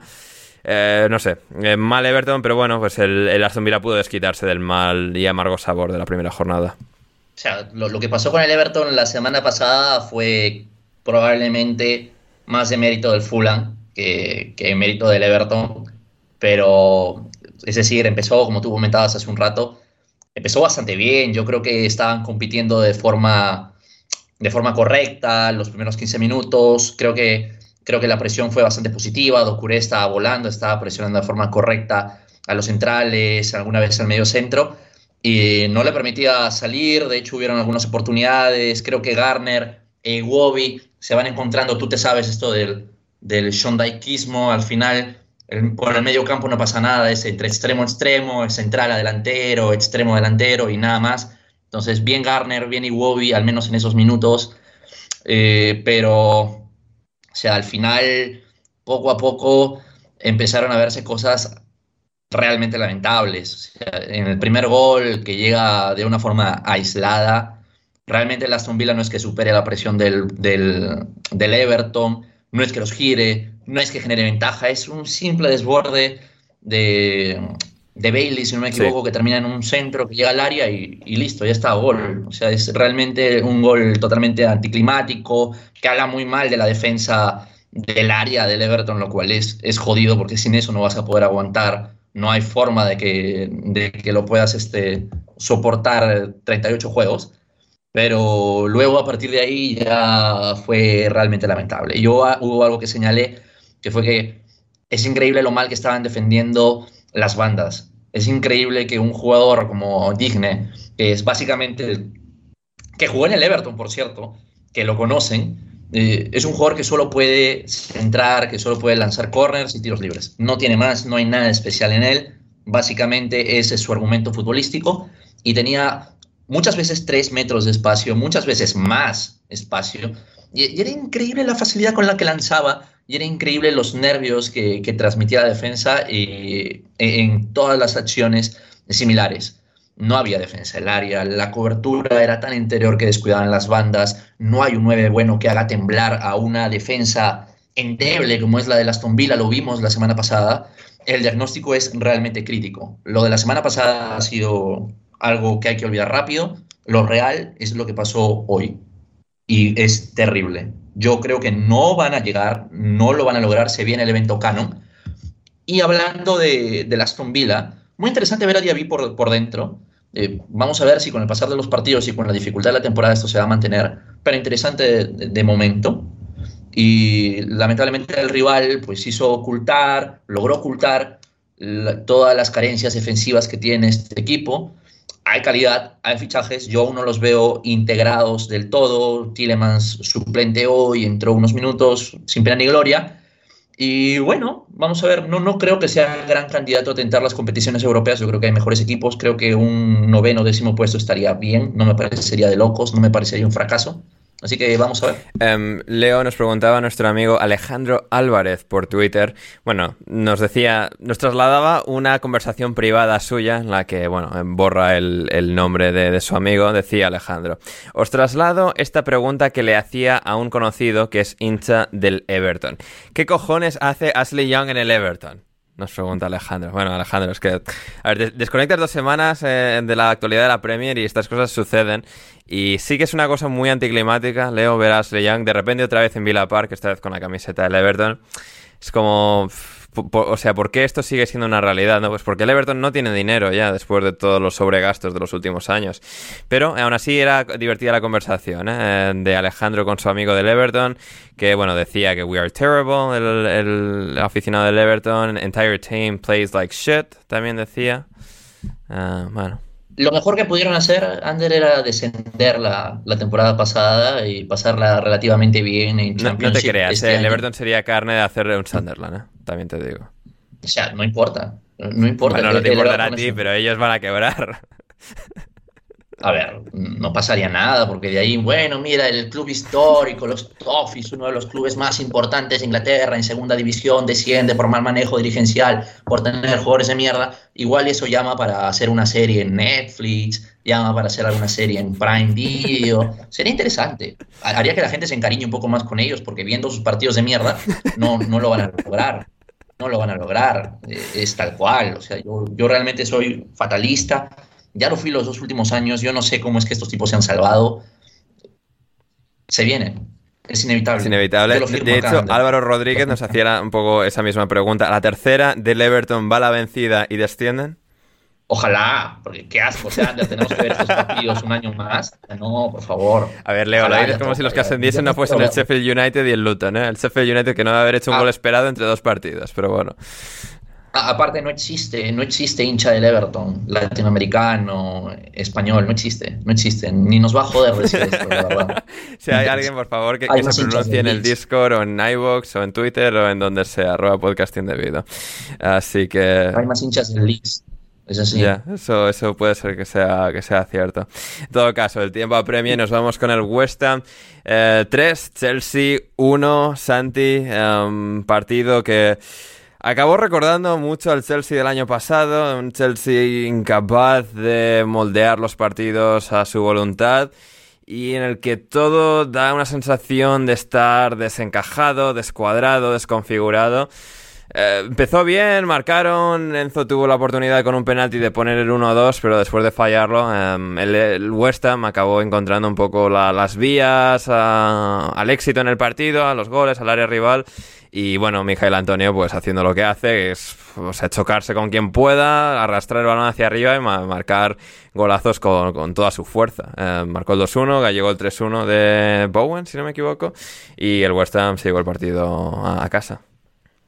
Sí, la, verdad fue un partido bastante entretenido. Em, me sorprendió que, que, cayera como del lado del West Ham, porque cuando iban 1-1, que era el penalti Enzo el Chelsea estaba jugando bien, me, me, estaba gustando mucho, sorprendentemente, y para el gusto de, de Gonzalo Sterling estaba siendo quizás el mejor del de, Chelsea. Em, pero nada, pues el, con el penalti Enzo se cae, se cae un poco porque fue un muy buen primer tiempo de Enzo, todo pasaba por él y, lastimosamente, pues bueno, Caicedo tuvo un mal debut, pero, pero seguramente esa posición donde estaba Gallagher eh, será de Caicedo en, en, los próximos partidos. Entonces yo creo el Chelsea tiene muy buen proyecto, yo creo que, que le va a ir muy bien. Hoy, hubo como temas puntuales que, que, lo, que lo hundieron, pero, pero Chelsea no me dejó malas sensaciones. Eh, la defensa, a pesar del error de Disasi, me parece que es muy buena. Colwill, Thiago, Disasi. Y, y, hubo un error de Pochettino, me parece que cuando expulsan a, a Gert, que, que, de hecho se parece mucho a, a Edson, me, me, sorprendió al mexicano. Eh, cuando lo expulsan, se queda con tres centrales jugando contra, contra diez jugadores. Creo que hay Pochettino debió haber metido, pues sacado a Thiago posiblemente para, para atacar un poco más. Pero, pero bueno, nada, buen, buen partido de, del West Ham, Paquetá, eh, ah, fue el tercer gol de Paquetá. Ese Paquetá no, no es cierto, Paquetá, Paquetá el penal. Sí, sí, sí. sí, sí eh, que jugó, jugó un, un, un, muy buen partido y, y Susek no, no, me gusta, no me gusta en lo absoluto. Yo creo que el primer gol de, de Chukwemeka es, es un poco de, de Susek, tuvo un par de errores, pero, pero nada, definitivamente el West Ham esta temporada no, no la va a sufrir tanto como, como la pasada y, y en general un, un buen partido una, una, buena victoria de, de, los Hammers. Leo nos pregunta Cesc Quintero desde Colombia. Eh, para todos, ¿en qué fecha eh, Bowley despide a Pochettino y trae de vuelta a Fat, a, a Fat Frank, a, a Lampard? Mira, no, no, puedo responderte a eso porque yo soy yo, yo soy muy creyente de, de, de Mauricio, ¿eh? Este, yo también, yo no también por eso. O sea, pero, o sea, después, pero... después de lo bien que terminamos la semana pasada con el Chelsea en cuanto a, mira, Pochettino parece que sí y tal. O sea, y puede que sea una sobrereacción del momento, pero, o sea, he sentido miedo con esta derrota 3-1 contra el West Ham. A ver, a ver, a ver, Ander, es que todo lo malo que has visto hoy lo vimos la semana pasada. O sea, ya, pero... uno, este, Cienzo, eso es el eje de absolutamente todo todo lo bueno que vaya a pasar alrededor del Chelsea, de, en el Chelsea es alrededor de Enzo Fernández. Entonces, uno, dale socios. No puede ser que los mejores socios que tengan es Sterling de vez en cuando y Nico Jackson, que está muy bien, está muy pero bien. Gallagher. Hay niveles, hay niveles, hay niveles. Entonces, sí, con, con Gallagher no está muy bien, ¿eh? O sea, así como Nico Jackson, sí. Y, es que ese está, ese está de salida también. ¿eh? No, está incluso, de salida, pero incluso, es titular, ¿no? O sea, es como... a ver, a ver pero incluso con mis opiniones respecto a Moisés Caicedo, clara, eh, o mejor dicho, respecto al encaje de Moisés Caicedo en el Chelsea. Nada, del Arsenal decías lo mismo. No, no vamos a entrar en eso, no vamos a entrar en eso, no te preocupes. Pero lo, lo que es realmente preocupante del Chelsea eh, es que es, es, increíble lo mucho que sufre tras pérdida y cuando le lanzan. Uh -huh. es, es, una de las defensas más blandas que he visto esta temporada, estos dos partidos, comparable a lo de Aston Villa. Es decir, lo de Disasi. Disasi es un jugador altísimo, con un, una corpulencia espectacular, pero es un jugador ultra blando. Hasta Bowen ha ganado duelos, eh, duelos aéreos, es increíble. A, a mí me, me, sorprende lo mal que está defendiendo esas situaciones. Se vio contra el Liverpool, pero una cosa es que te lo haga el Liverpool, donde lanza McAllister, donde corre, no sé, este, Luis Díaz, donde corre Salah, y otra cosa es que te lo haga Mijail Antonio, que como tú dijiste, va chocando contra todo el mundo, pero parece que contra la defensa del Chelsea solo basta chocar. Eso es un problema. Eso es un problema realmente serio que no creo que van a corregir. No creo que puedan llegar a corregir. Yo creo que van a apostar por esta línea de tres entre Colwill, Thiago y, y Disasi, que a mí no me convence. Las cosas pueden cambiar, son recién dos primeros partidos, pero bueno, hay también un downgrade importante. ¿eh? Malo Gusto es un buen jugador, un buen futbolista, pero lo que se vio, toda la superioridad que podía generar el Chelsea en banda derecha contra el Liverpool, hoy ha sido neta y puramente Raheem Sterling. Entonces hay que, hay que ver qué va quedando. Hay que ver qué va quedando. Hmm pero dudas sobre todo en defensa. Nos, pro en defensa. nos, preguntaba Alejandro, debut de malo gusto para Moisés Caicedo. Me gusta cómo piensa Alejandro, me gusta. Y la respuesta es sí. Y también Diego Blomqvist del Liverpool, nuestro viejo amigo Diego Blomqvist. Rodri nos preguntaba qué tal lo hizo Moisés Caicedo en su debut. Es para un amigo, por lo que sea, pues bueno, no, no ha dejado buen recuerdo Caicedo en Liverpool. El que nunca ha pasado por ahí, pero bueno, ya hemos visto cómo han transcurrido el último par de semanas. A ver, a mí entra en un contexto muy complicado porque claro, ya no, penalti, no, es que, joder, la... o sea... Sí, no, no, no, eso ya más allá de eso, que eso al final es una jugada en la que mide muy mal y creo que consecuencia de de un partido en el que no, no había hecho grandes cosas, la verdad. Y, pero bueno, a ver, es el primer partido, no jugó mucho tampoco, No, jugó, sí. creo que fueron 25 minutos o 20 minutos o algo así. No, aquí Diego viene y a lo tampoco que es un viene, o futbolista. sea, Claro, tampoco es un futbolista que te vaya, que vaya a marcar la diferencia entre ganar con un, contra un bloque muy cerrado, Mm. es decir, no es ese tipo de futbolista. Pero bueno, yo creo que Pochettino lo, lo- lo puso hoy por, por darle, darle ritmo más que por otra cosa, porque al final no era algo que pidiese el partido. Mm. Sí, no, totalmente de acuerdo, totalmente de acuerdo. No sé si tenéis algo más que queréis destacar de, este partido. Cami nos decía, WordPress y el juego aéreo del West Ham van a ser de las cosas más disfrutonas de esta Premier. ¿Lo veis también así, eh, Santi? ¿Lo ves también así? Sí, sí, sí, me encanta, me encanta WordPress, que de hecho salió barato, yo creo que para todo lo que, para todo lo que va a aportar. Y, y quería destacar el mal partido de Mudrik. Yo no sé cuándo se va a acabar la paciencia con, con Mudrik, pero, pero no, no, no da el nivel para, para el Chelsea desde mi perspectiva. O sea, el Arsenal se, se salvó de, de haberlo, de haberlo fichado porque, porque tuvo muy malas intervenciones. Y, y ya, eso era lo con lo que quería cerrar. Mm. El Mudrik que, dijo el otro día que, bueno, que Vinicius también tuvo muy mal primer año en el Real Madrid y, y mírale ahora, ¿no? Y alguien quiso señalar, Rodri, el hecho de que, bueno, ya, muy bien, pero que Mudrik y Vinicius tienen exactamente la misma edad. Ya. Sí, a ver, yo creo que, a ver, también es la Premier, la liga que más gente ve, es eh, un fichaje carísimo y al pobre chaval le está dando bastante más cera de la que creo que merece, porque hoy, por ejemplo, lo que jugó a mí me gustó, el problema es que tiene una falta de, confianza muy grande ahora mismo, porque cualidades tiene. Yo me acuerdo de, de un partido eh, contra España en el Europeo Sub-21 que hubo este verano, que al final creo que España ganó bastante bien, pero al principio fue un, escándalo, Mudrik, o sea, fue una cosa que parecía que estaba jugando contra niños. Y, y hoy lo hizo muy bien, lo que pasa es que le falta, le falta com- compostura a la hora de definir, le falta tener una pizca más de tranquilidad, que creo que al final eso se tiene que ir ganando con, el, con los partidos, sobre todo con la confianza que le puede dar ir marcando goles. Él, al final yo creo que él está en un punto en el que estuvo Werner y Werner, por desgracia, no siguió, nunca superó ese, esa falta de confianza y al final se tuvo que ir. Pero yo creo que eh, Mudrik, estando en ese mismo momento, creo que está a un par de goles de empezar a funcionar bastante bien, la verdad. Esperemos, esperemos eh, por su bien que, que sí. Y a ver, a ver qué tal el Chelsea en las próximas semanas, si ya se asientan con Enzo y con Caicedo y bueno, Sterling mantiene el buen nivel que al menos el título individual ha, mostrado en el, en el día de hoy. Pero en todo caso, esto es todo por parte del repaso a la Premier League, una pequeña breve pausa y volvemos con mucho más aquí en Alineación Indebida. Head over to Hulu this March, where our new shows and movies will keep you streaming all month long. Catch the acclaimed movie All of Us Strangers, starring Paul Mescal and Andrew Scott. Stream the new Hulu original limited series We Were the Lucky Ones with Joey King and Logan Lerman. And don't forget about Grey's Anatomy. Every Grey's episode ever is now streaming on Hulu. So, what are you waiting for? Go stream something new on Hulu.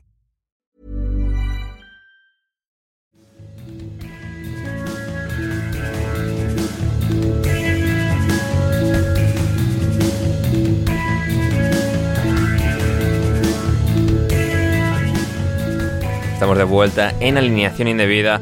Leo, eh, cosas de las divisiones inferiores. Hoy no están Héctor ni Rafa, así que te toca a ti. Cosas de las divisiones inferiores, qué bien, ¿eh?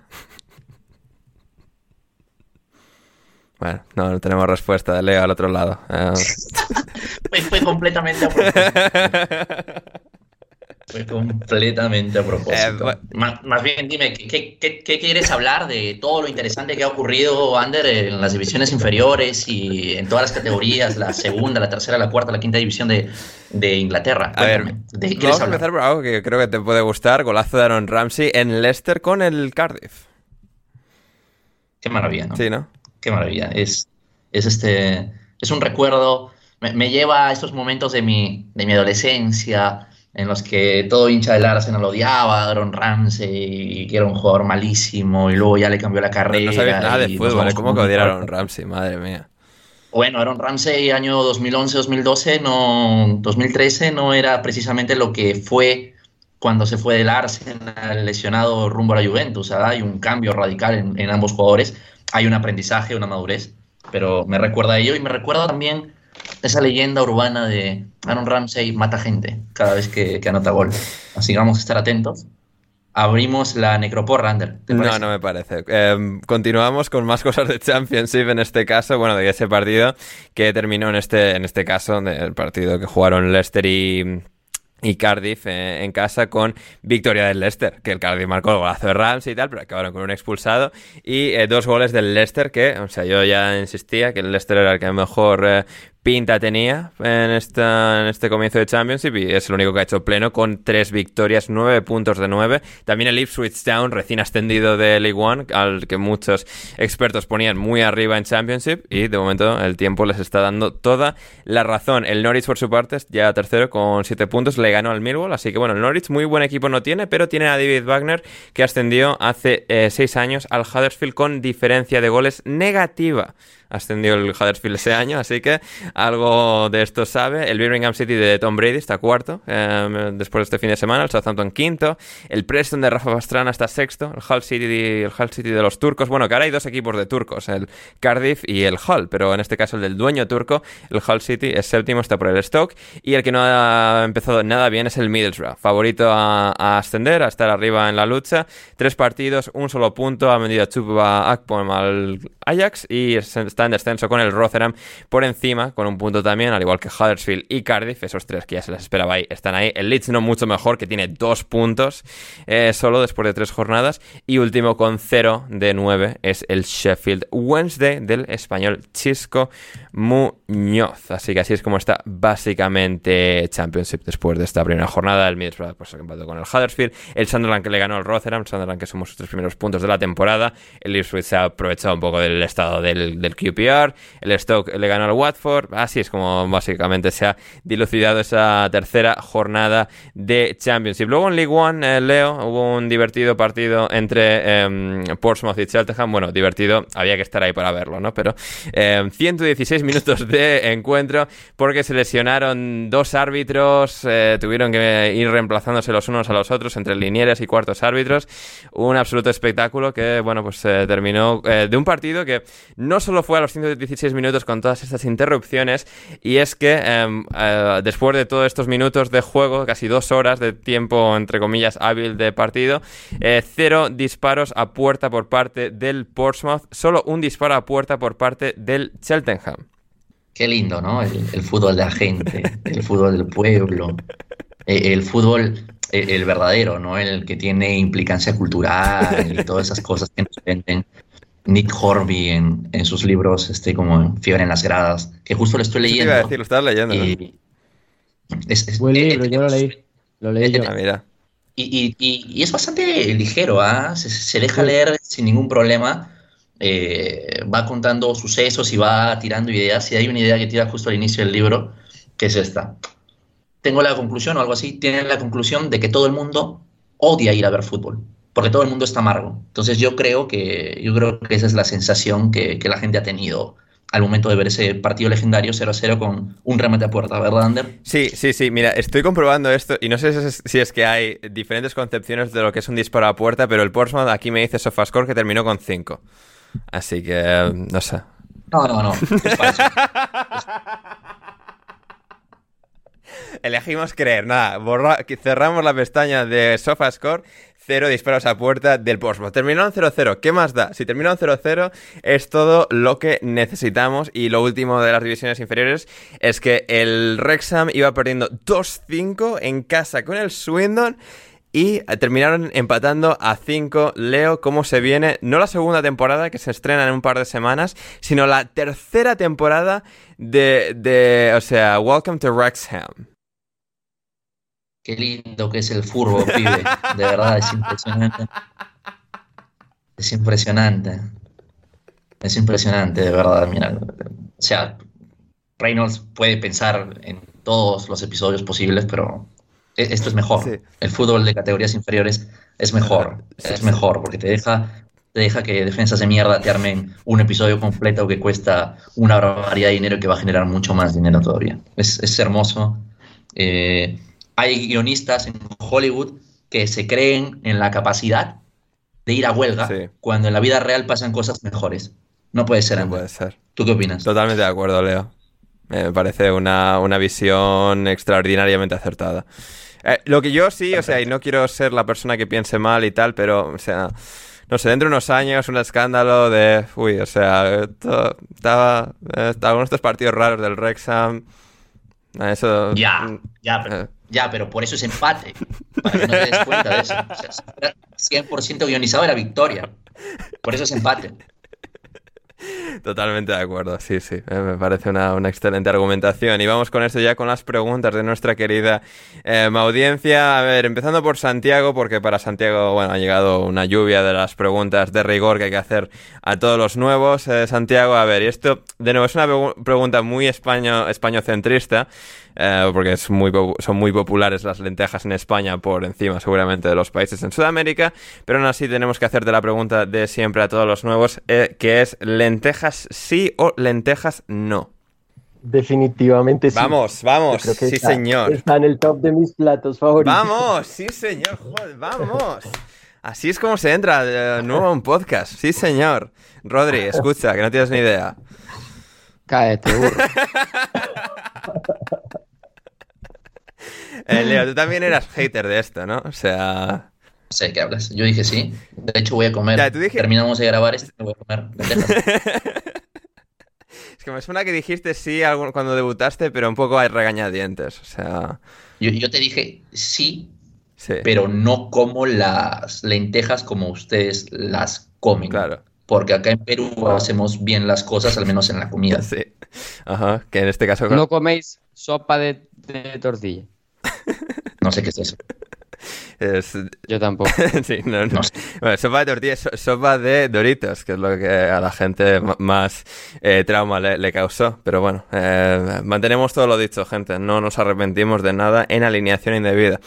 Eh, muy bien, ¿qué más tenemos para eh, el bueno de eh, Santiago en su debut? Bueno, tenemos a ver, todos son sobre las lentejas, también sobre la pizza con piña. ¿Sí o no la pizza con piña, Santiago? Sin piña. Este. No, sin piña. Bien, bien. Otra, buena No respuesta de. Santi. O sea, Pero la pensó, ¿ah? La Ya. pensó. Es como... No, no, no, es, es porque en mi familia les encanta. Oh, no. y, y posiblemente me están escuchando No. y habrá pelea ahora, pero no, no. definitivamente sin piña. No, no, no. Bueno, bien, bien, bien. Eso, eso, eso está bien. Santiago del lado correcto de la vida en este caso. Em, a ver, para Rodri, ¿crees que Clement Lenglet haga un Arda Turán y se quede seis meses entrenando en Can Barça? Me da igual.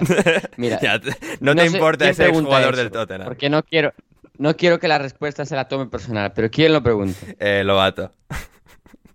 Lobato, tío, me da exactamente igual lo que haga Clemón en inglés mientras que no fiche por el Tottenham. Bien, excelente, excelente. A ver, para Leo, ¿quién es el caballero dorado más inútil y por qué máscara de muerte?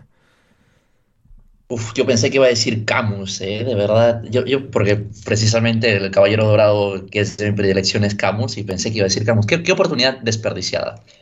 Mm, el caballero dorado más inútil. No sé si se refiere a la generación que yo he visto, pero Aldebarán de Tauro quizás es el más, el más gil de todos. ¿ah? Yo no recuerdo muy, muy espectacular. Bien, bien, fantástico. ¿Alguno? ¿Alguno que tenga experiencia con Caballeros del Zodiaco? No. Perdón, los Santos del Zodiaco, como es? No, no, no, no. En- En, en- en España es lo- los caballeros del zodiaco. Ah, muy bien, muy bien, muy bien. Eso. Perdón, perdón. Eso. Lo, lo que no sé si en Sudamérica es la película de Vin Diesel en la que hace de canguro. Leo, ¿tú la recuerdas? De verla en tu infancia.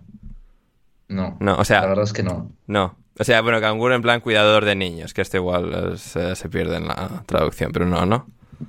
No, No, no, vale. O sea, no, esto, no, esto en no. España era un... ca- Espera, espera, espera, espera, espera, espera, espera. Ojo.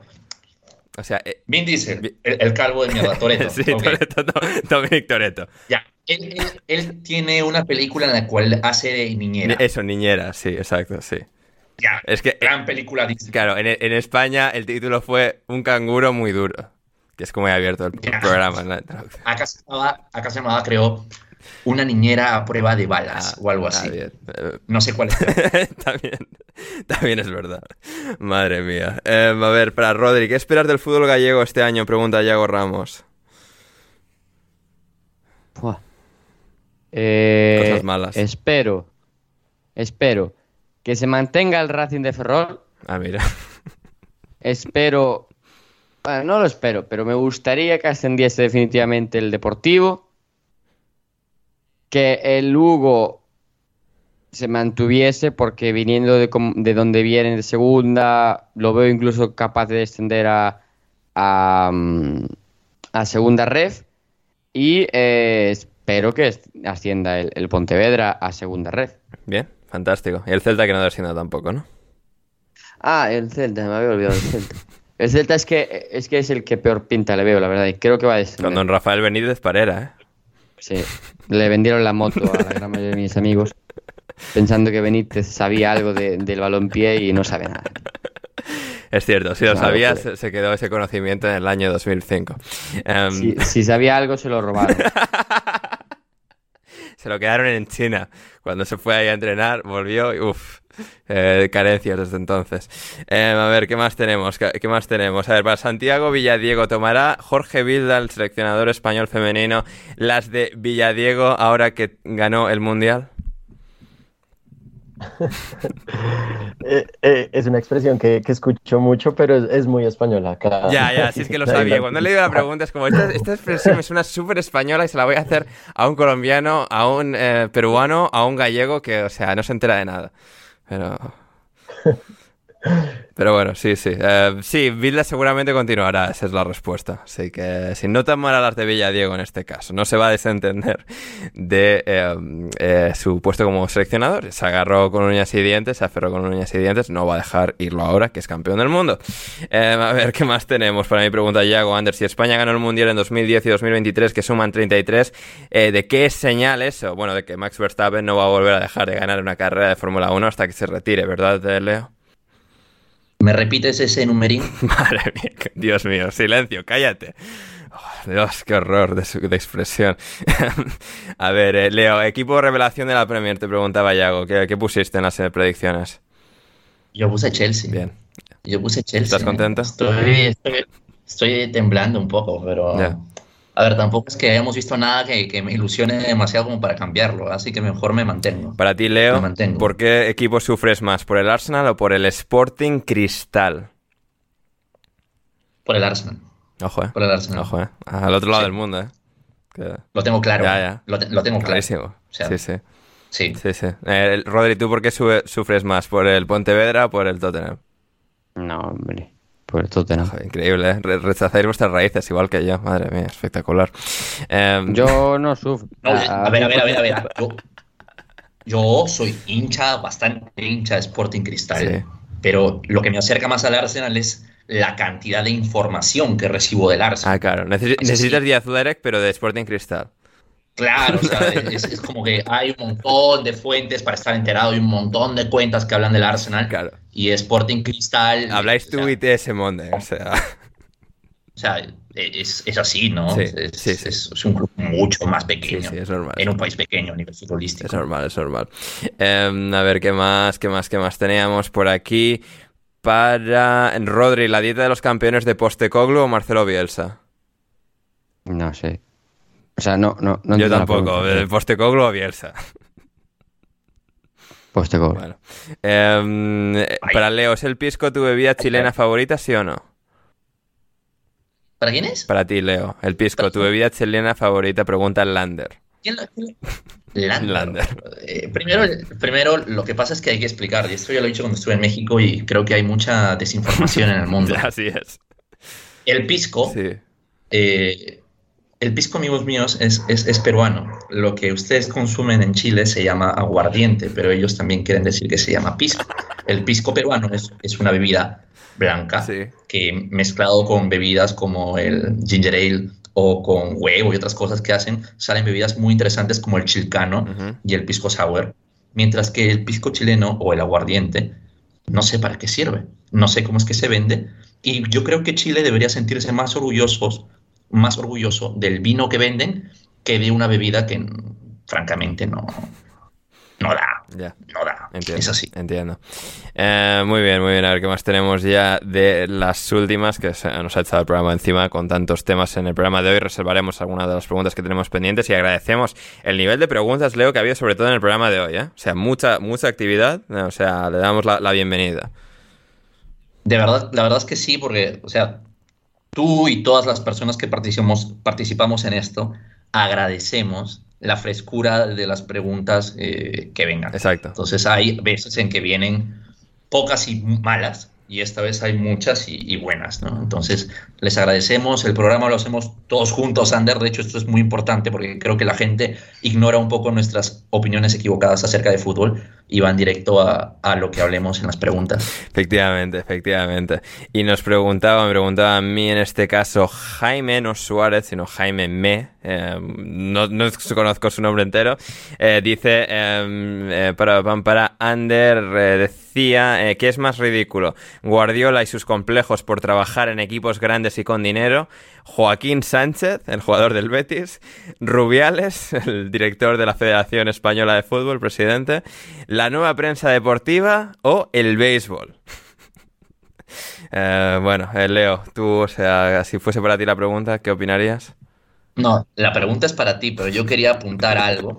No, a ver, yo claramente Guardiola, no, ¿eh? o sea, ahora mismo, no, no, no, a ver, no, claramente Rubi, seguido por Guardiola, seguido por la nueva prensa deportiva. Joaquín ya es como, o sea, sí que cansa, pero es como, ah, aparece de vez en cuando y tal, no sé, yo es que no consigo mucho Joaquín y último el béisbol, el béisbol aquí no cuenta, no, no, no computa. También, un poquito, pero, o sea, yo lo que quería apuntar, Andrés, es que como, como la preguntó por Twitter, sí. me llegó la notificación. Sí. Entonces, como, como el español es una mierda, entonces, este, coloca para Ander, porque técnicamente lo que dice es esto, para Ander, que es el más ridículo. Entonces yo dije, tiene toda la razón. Tiene toda la razón. ¿Es así? Claro, no, no, no, no ha puesto los signos de, de, preguntas, ha dicho, para Ander, que es más ridículo. No, no ha puesto la tilde. No ha puesto la tilde y yo dije, bueno, está diciendo que Ander es un ridículo. Que puede ser. Que puede ser. Sí, sí, sí, pero no, en este caso Rubiales con mucha diferencia. Eh, ¿Leo algo que decir a, a Rubi? ¿A Luis Rubiales? Qué puto cerdo, qué puto cerdo. O sea, Total. esto ya va más allá de...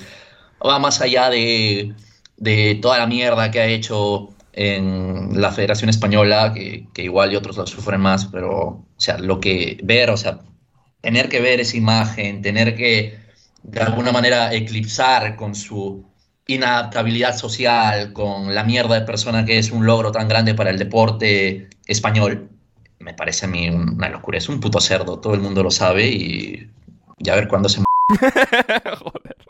A igual, gente, ha habido un pitidito, patreon.com barra alineación indebida, un euro, un dólar y podréis escuchar eh, la, el programa entero sin censura. Eh, y muy bien, ya con las últimas, en este caso de Álvaro, también opinión del amigo Ruby, bueno, ahí le ha dado la suya, eh, no creo que la de Rodri mejorase mucho si le pregunto, ¿verdad, Rodri? No.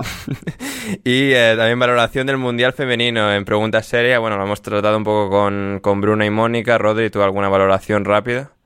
¿Del Mundial Femenino? Sí. Eh... No sé, alguna... Pues no, la verdad. O sea, yo sí. vi los partidos, vi...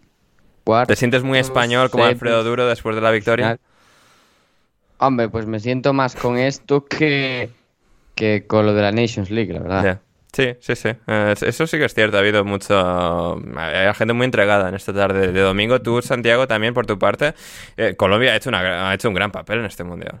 Sí, sí, sí, eso iba a decir. eh, A Colombia le fue bien hasta cuartos de final. Perdió, de hecho, contra Inglaterra. Entonces, acá se está hablando mucho de fútbol femenino. Se está hablando mucho de, de lo de Rubiales, que acá los dirigentes son un desastre, una porquería, pero Rubiales puso puso la vara bastante alta. Sí, sí, sí, totalmente de, de, acuerdo. Y teníamos las de Borja, las de Borja, que ha vuelto a las preguntas. Leo, en tu caso, para ti, top 3 de dictadores latinoamericanos. Y esta es una pregunta que me hizo pensar porque yo la verdad es que no quería llegar con las respuestas comunes. Yeah. Pero luego me puse a pensar, lo, lo, que pasa es que los, la gran mayoría de dictadores latinoamericanos del siglo pasado, sí. sobre todo, son, este, son de Centroamérica. Es decir, me quedan muy lejanos. No. O sea, son militares, yeah. hondureños, cubanos, que sí. dan golpe de Estado ya. Entonces creo que los casos más destacables se encuentran acá en Sudamérica y también dos de ellos son este, militares. El primero de ellos es Pinochet, el chileno. ¿Por qué? Porque veo que mucha gente opina positivamente o encuentra argumentos positivos a, alrededor de él, lo cual a mí me parece lamentable. Tu amigo Vargas Llosa entre ellos, seguramente. No creo, no, creo. Vargas Llosa en ese tiempo no era tan imbécil. Ahora sí. por eso, si le preguntas ahora, igual ha cambiado. Igual y sí, igual y sí. Y mira, el segundo que te iba a mencionar era Juan Velasco Alvarado, que también militar, fue dictador, dictador militar peruano, pero por el que se genera bastante debate, no por las formas al llegar al gobierno, sino por las cosas que hizo en el gobierno. Hay personas que le tienen bastante respeto y cariño y hay personas que le tienen bastante odio, sobre todo por hacer la primera reforma agraria, lo cual es un tema político y, y es un tema destacable, es un tema destacable. Y el primero, porque es quizás la forma de este dictador no militar, que definitivamente tiene que ser Alberto Fujimori, un caso de estudio eh, de cualquier estudioso de, Latinoamérica. Sí, totalmente, sí, sí. ese señor con nombre japonés que, dictó en Perú. Eh, para Santiago, eh, ¿esto cómo es? ¿Ajiaco o Sancocho? ¿Sabes qué es, Ander? No, no sé lo que es, por favor ilumíname. Estoy muy, estoy muy fuera de Colombia. Ambas son, pues son dos de las comidas típicas más, más populares acá, acá en Colombia. Ambas son sopas. Ah, mira. Eh, ajiaco es la comida típica acá en Bogotá, de donde yo soy. Entonces, para mí es, es el ajiaco. El ajiaco está hecho como con tres tipos de, de papas. Eh, papa criolla, papa pastusa, si no estoy mal, Mm, y, la papa, digamos, salada normal y, es muy bueno. recomendado se come con pollo. Y el sancocho es con yuca, plátano y papa. Entonces, ah, nada, acá comemos muchos, muchos tubérculos. Eh, pero definitivamente el ajiaco. Excelente, excelente. Y cerramos con la pregunta para Rodri. Rodri, ¿subes o bajas? Subo, subo, siempre subo. Siempre subes y nosotros no sabemos si subimos o si bajamos, pero nos vamos por hoy. Esto ha sido el programa de alineación indebida. Quedaros hasta el final del programa, queridos oyentes, porque vamos a poner en abierto para todo el mundo, para todos los oyentes que, no sean suscriptores de Patreon, eh, la parte del programa, el extracto del programa del pasado jueves premium de eh, alineación indebida en Patreon, en el que Mónica Fernández, a la que habéis escuchado al principio del programa con el análisis del Mundial Femenino, hacer una disección absolutamente extraordinaria del tema de Mason Greenwood. Eh, Juan de Mata, de hecho, que también estuvo presente en ese programa, eh, dijo que había sido una de las uno de los mejores análisis sobre cualquier tema que jamás se han hecho en este podcast. Así que no, yo no me veía capacitado para eh, rebatir esa postura. Creo que era muy acertada y creo que Mónica estuvo absolutamente excelente. Así que para que pudiese llegar a más gente y pudieses escucharlo, al menos esa parte del programa premium, el programa intersemanal de la pasada semana, eh, quedaros hasta el final de este para escuchar eh, a Mónica sobre el tema de Mason Greenwood, el Manchester United, etc. Pero por nuestra parte, por parte de Santiago, Rodri y yo, nos vamos por hoy. Seguidnos a todos en redes sociales, a Leo en arroba camus1306 a Santiago en arroba S Villadiego M y arroba Rodrigo Cumbraos. Podéis seguir a Rodri ahí y a mí en arroba Anders Hoffman y el programa tanto en Instagram como en Twitter arroba podcast indebido. Todos los links en la descripción. También el canal de Santiago en TikTok. Podréis ver el vídeo de Héctor, Rafa y yo y todos los eh, demás vídeos que tienen en Keep Up Football, su canal de TikTok y de ahí. Y um, consumid todos esos vídeos y también más podcasts de alineación indebida. Si no estáis ya suscritos, suscribíos en Spotify, en iVoox, en Google Podcast, en Apple Podcast, donde sea que nos escuchéis. Dadle a suscribir, comentad, eh, dad like, compartid el programa con toda eh, vuestra gente. Conozcáis, la queráis o la odiéis, em, en este caso, eh, compartid, compartid el programa, eh, porque así llegaremos a más y más gente y nos vamos por hoy. Como decía Rodri, muchas gracias por estar hoy con nosotros. Nada, mm, espero que la próxima vez que, venga también haya cosas que celebrar. Sí, eh, yo creo que sí. Confiamos en la antemanía. Confiamos, confiamos. Santi, muchísimas gracias por venir hoy a efectuar tu debut en Alineación Indebida. No, gracias a ustedes. Espero eh, con tanto nivel acá lo haya hecho bien. Sí, sí. Eh, y que nos escuchamos a la próxima. Ah, excelente, excelente. Tenemos a Santiago de vuelta en el futuro y gracias, Leo. Gracias a ti, Ander. Gracias a Rodri. Gracias a Santi. Ya saben, podcast indebido. Hay que darle, por favor, cariño a la, nueva cuenta de Twitter. Exacto. Y, darle, darle dinero a, a Mr. Iturralde por Patreon. Y, y claro, ir, a- al, ir al TikTok porque pronto Ander va a salir con algunas ridiculeces por ahí, ¿verdad? ¿Verdad? ¿Sí? Se acabará, acabará cayendo, Leo. Hay mucho me temo algunas de Eh. esas cosas. Vamos, Sí. vamos. Sí. Muy bien. Pues eso, nada, gente. Muchísimas gracias a todos los que habéis estado al otro lado, los que habéis llegado hasta el final. Espero de verdad que hayáis disfrutado del programa de hoy. Dejádnoslo en comentarios. Y nada, volvemos el próximo jueves en una entrega premium de Alineación Indebida. Y si no, el próximo lunes con mucho más aquí en Alineación Indebida para la Premier League y para un millón de cosas más que siempre estamos dispuestos a comentarlos. Yo soy Ander Iturralde y hasta que nos volvamos a reencontrar, pasadlo bien.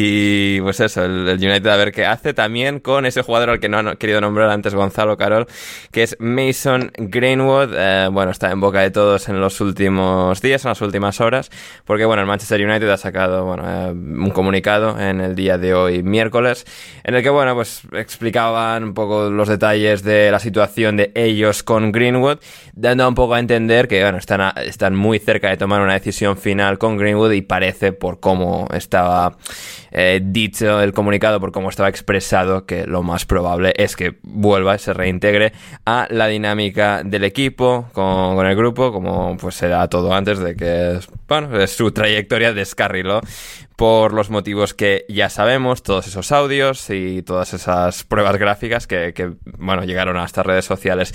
Em, Mónica, es un tema muy interesante, eh, el de Greenwood, eh, también espinoso, bueno, por las características de, del mismo, pero que claro, a ver, por un lado es como... A ver, los cargos fueron retirados por su pareja, con la que ahora tiene un hijo desde que sucedió todo esto. Y claro, bueno, a ojos de la ley, pues ya está, retirados los cargos y, no pasa nada. O sea, pero eh, desde el punto de vista moral, ¿no? Que entra aquí en juego y la perspectiva de, la afición o de grande, gran parte de la afición. Se ha hablado de cómo el United ha querido pues, pedir opinión a su equipo femenino, lo cual siempre queda peor de lo que creo que quieren que quede. eh, sobre qué decisión tomar con, con este chico. Claro, por un lado es como. eh, a ver, pues. eh, ocurrió Es eso, lo vimos, pero. Difícil. Pero por otro también. O sea, es- claro, es como. ¿Le vamos a echar simplemente por ser un hijo de puta? O, o no. Es claro, es como. Porque ver, es legalmente no que- ha hecho nada. no- claro, es que lo que no podemos ignorar es eso. O sea, creo, a ver, el debate se puede ver desde el caso concreto de este chico, se puede ver un poquito más en general, llegar a significar, y me explico. A ver, no podemos ignorar el hecho de que no va a llegar ni a juicio. Se han retirado los cargos, mm, ha vuelto con la chica, eh, está embarazada o ha tenido Lo ha- ya lo ha el tenido niño, ya, no lo sí, sé. sí. Lo ha tenido ya. Vale, perfecto. Por el niño. Pero bueno. eh, Esto, esto es lo también se utiliza de argumento Eh, como para ¿esto que, o significa- sea, no le, va- no le vamos a despedir del United, no le vamos a traspasar porque acaba de tener un hijo y tal. No sé, eso, eso sí que me resulta un No, no, pelín, pero... Eso es, eso es asqueroso. Sí, o sea, bastante. el niño no se va a morir de hambre. Exacto. Eso es asqueroso. Sí. O sea, yo entiendo, o sea, yo voy a dar una opinión que yo sé que en general mm, no va a gustar y que probablemente, mm, no sé, alguien me oiga y diga, pues eres una machista o yo qué sé, que digan lo que quieran. Yo no estoy aquí para gustar a la gente. Yo estoy aquí para decir lo que yo opine, tenga o no tenga razón, pero mi opinión. Me gusta. Mi opinión es, a día de hoy ese chico no tiene ninguna condena. A día de hoy eh, es su hoja de servicios, por así decirlo, no sé si llamarlo de esta forma, está limpia, como puede estar la tuya o la mía. ¿Es un cretino? Pues probablemente. Si todos vimos las fotos, ¿la chica mintió? Pues seguramente no mintió la chica.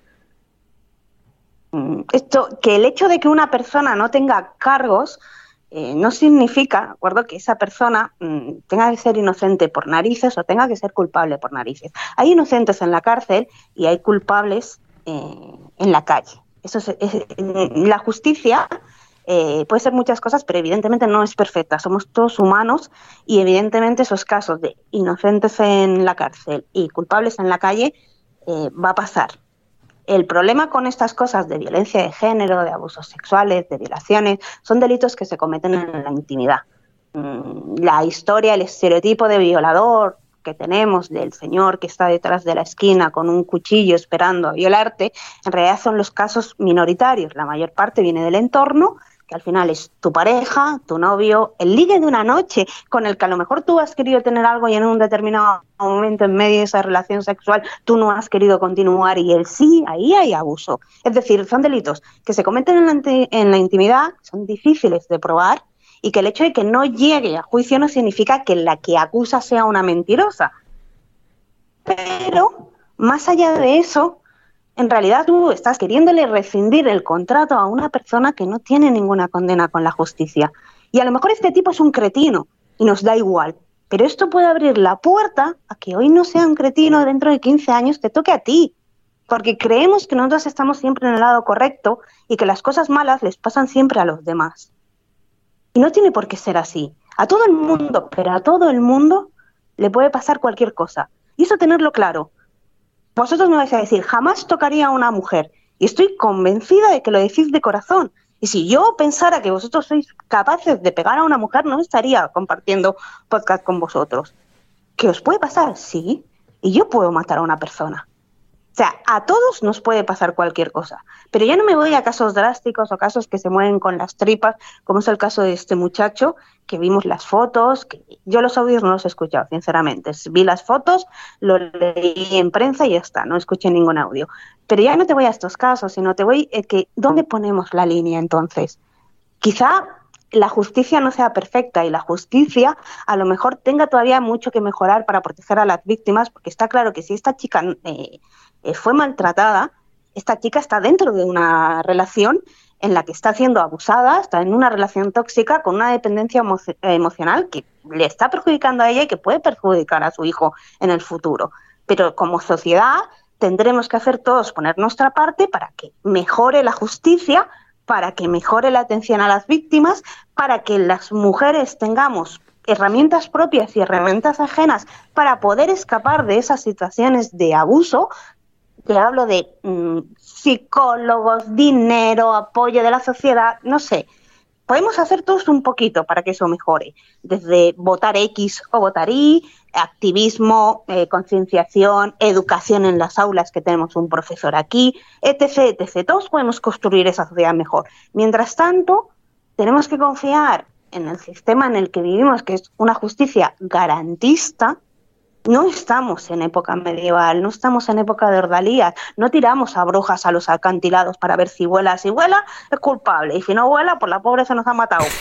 Ya no se puede hacer nada, pero era inocente la pobre. Ya no estamos en eso. Por lo tanto, a mí, entendiendo que es desagradable, yo soy mujer, evidentemente, tener a un tipo así cuando has visto las fotos y tener siempre la duda que a lo mejor que, yo, que no estuvimos ninguno en esa habitación. O sea, no pongáis nunca el fuego por nadie, pero por nadie. Otro consejo gratuito e innecesario quizá que os doy, pero no pongáis nunca el fuego por nadie porque en esta vida puede pasar cualquier cosa. No estábamos ninguno en esa habitación, hmm. pero vimos la foto. Vamos a pensar que la atizaba, cosa que tampoco sería de extrañar porque en el mundo del, del deporte de élite eh, sobre todo, a ver, no sé, no quiero que suene mal, pero en Inglaterra también, con el problema que hay en con, con Inglaterra y con tal, pues mm, sería de todo menos raro que haya ese tipo de relaciones tóxicas y abusos en las que se junta chicos que han salido a lo mejor de ambientes muy difíciles, muy duros, con muchísimo dinero, eh, que tienen unas relaciones que son mm, están estereotipadas y están basadas en, en roles de género que son ya casi prácticamente anacrónicos. Es decir, es bastante probable que pasará. Y yo entiendo que es desagradable y entiendo que joda. O sea, yo a un cretino que le pone la mano encima a una mujer, lo que voy a que la atropelle un camión, pero eso es desde las tripas. Tenemos que pensar racionalmente, si rescindimos el contrato a alguien que no tiene una condena, ¿dónde ponemos el límite? ¿Qué puerta estamos abriendo? Yo creo que el debate es ese, mm. más allá de todo. ¿Qué puerta estamos abriendo si rescindimos ese contrato por eso? ¿qué va a pasar dentro de 10 años? Ya, sí, sí. Si no confiamos en, que, en poner el límite en la justicia, es decir, sea mejor o peor, pero tenemos, somos una democracia liberal, una justicia garantista, si tienes una condena, pues se entiende que se ha probado que eres culpable. Si se han retirado los cargos, pues puede ser que ella se echara para atrás.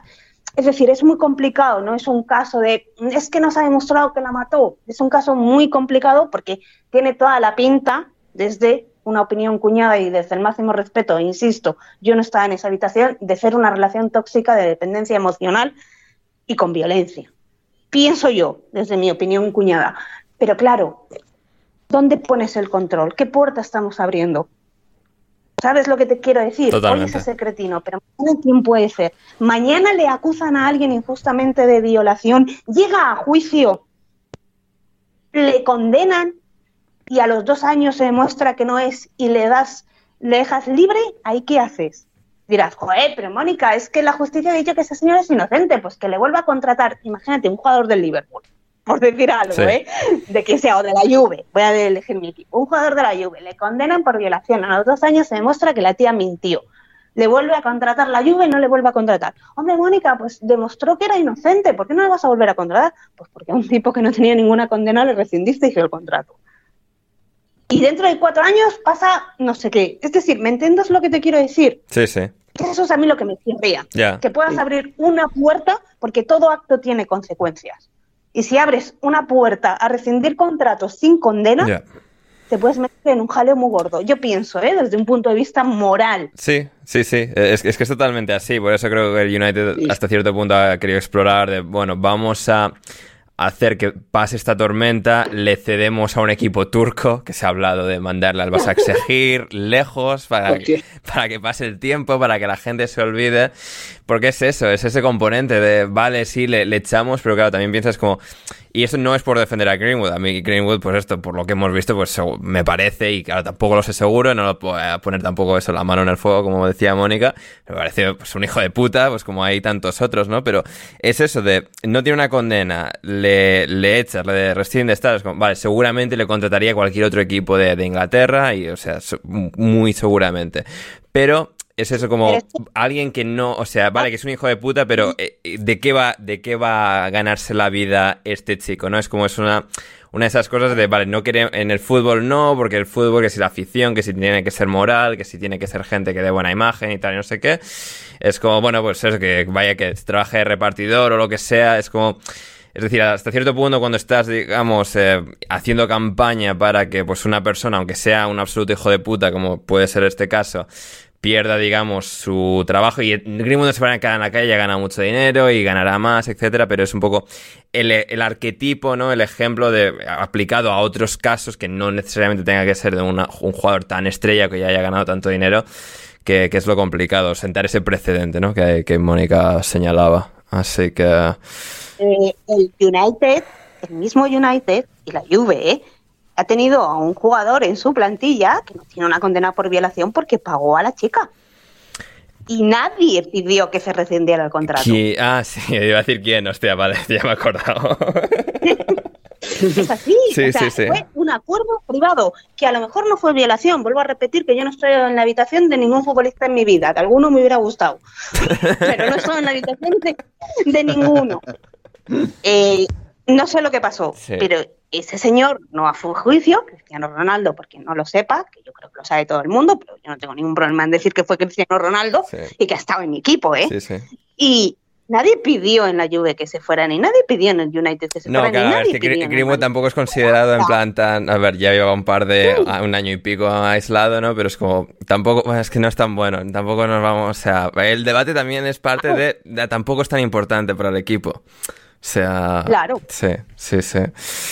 Sí, no, es, es lo que es, es eh, interesante y, bueno, eh, lo seguiremos explorando si hay más eh, evoluciones de- del caso, de- del tema y, y espero que os haya parecido interesante la, bueno, la diserción de, de Mónica, eh, la disertación de Mónica y, y lo que, bueno, hemos comentado ahí de, de Greenwood.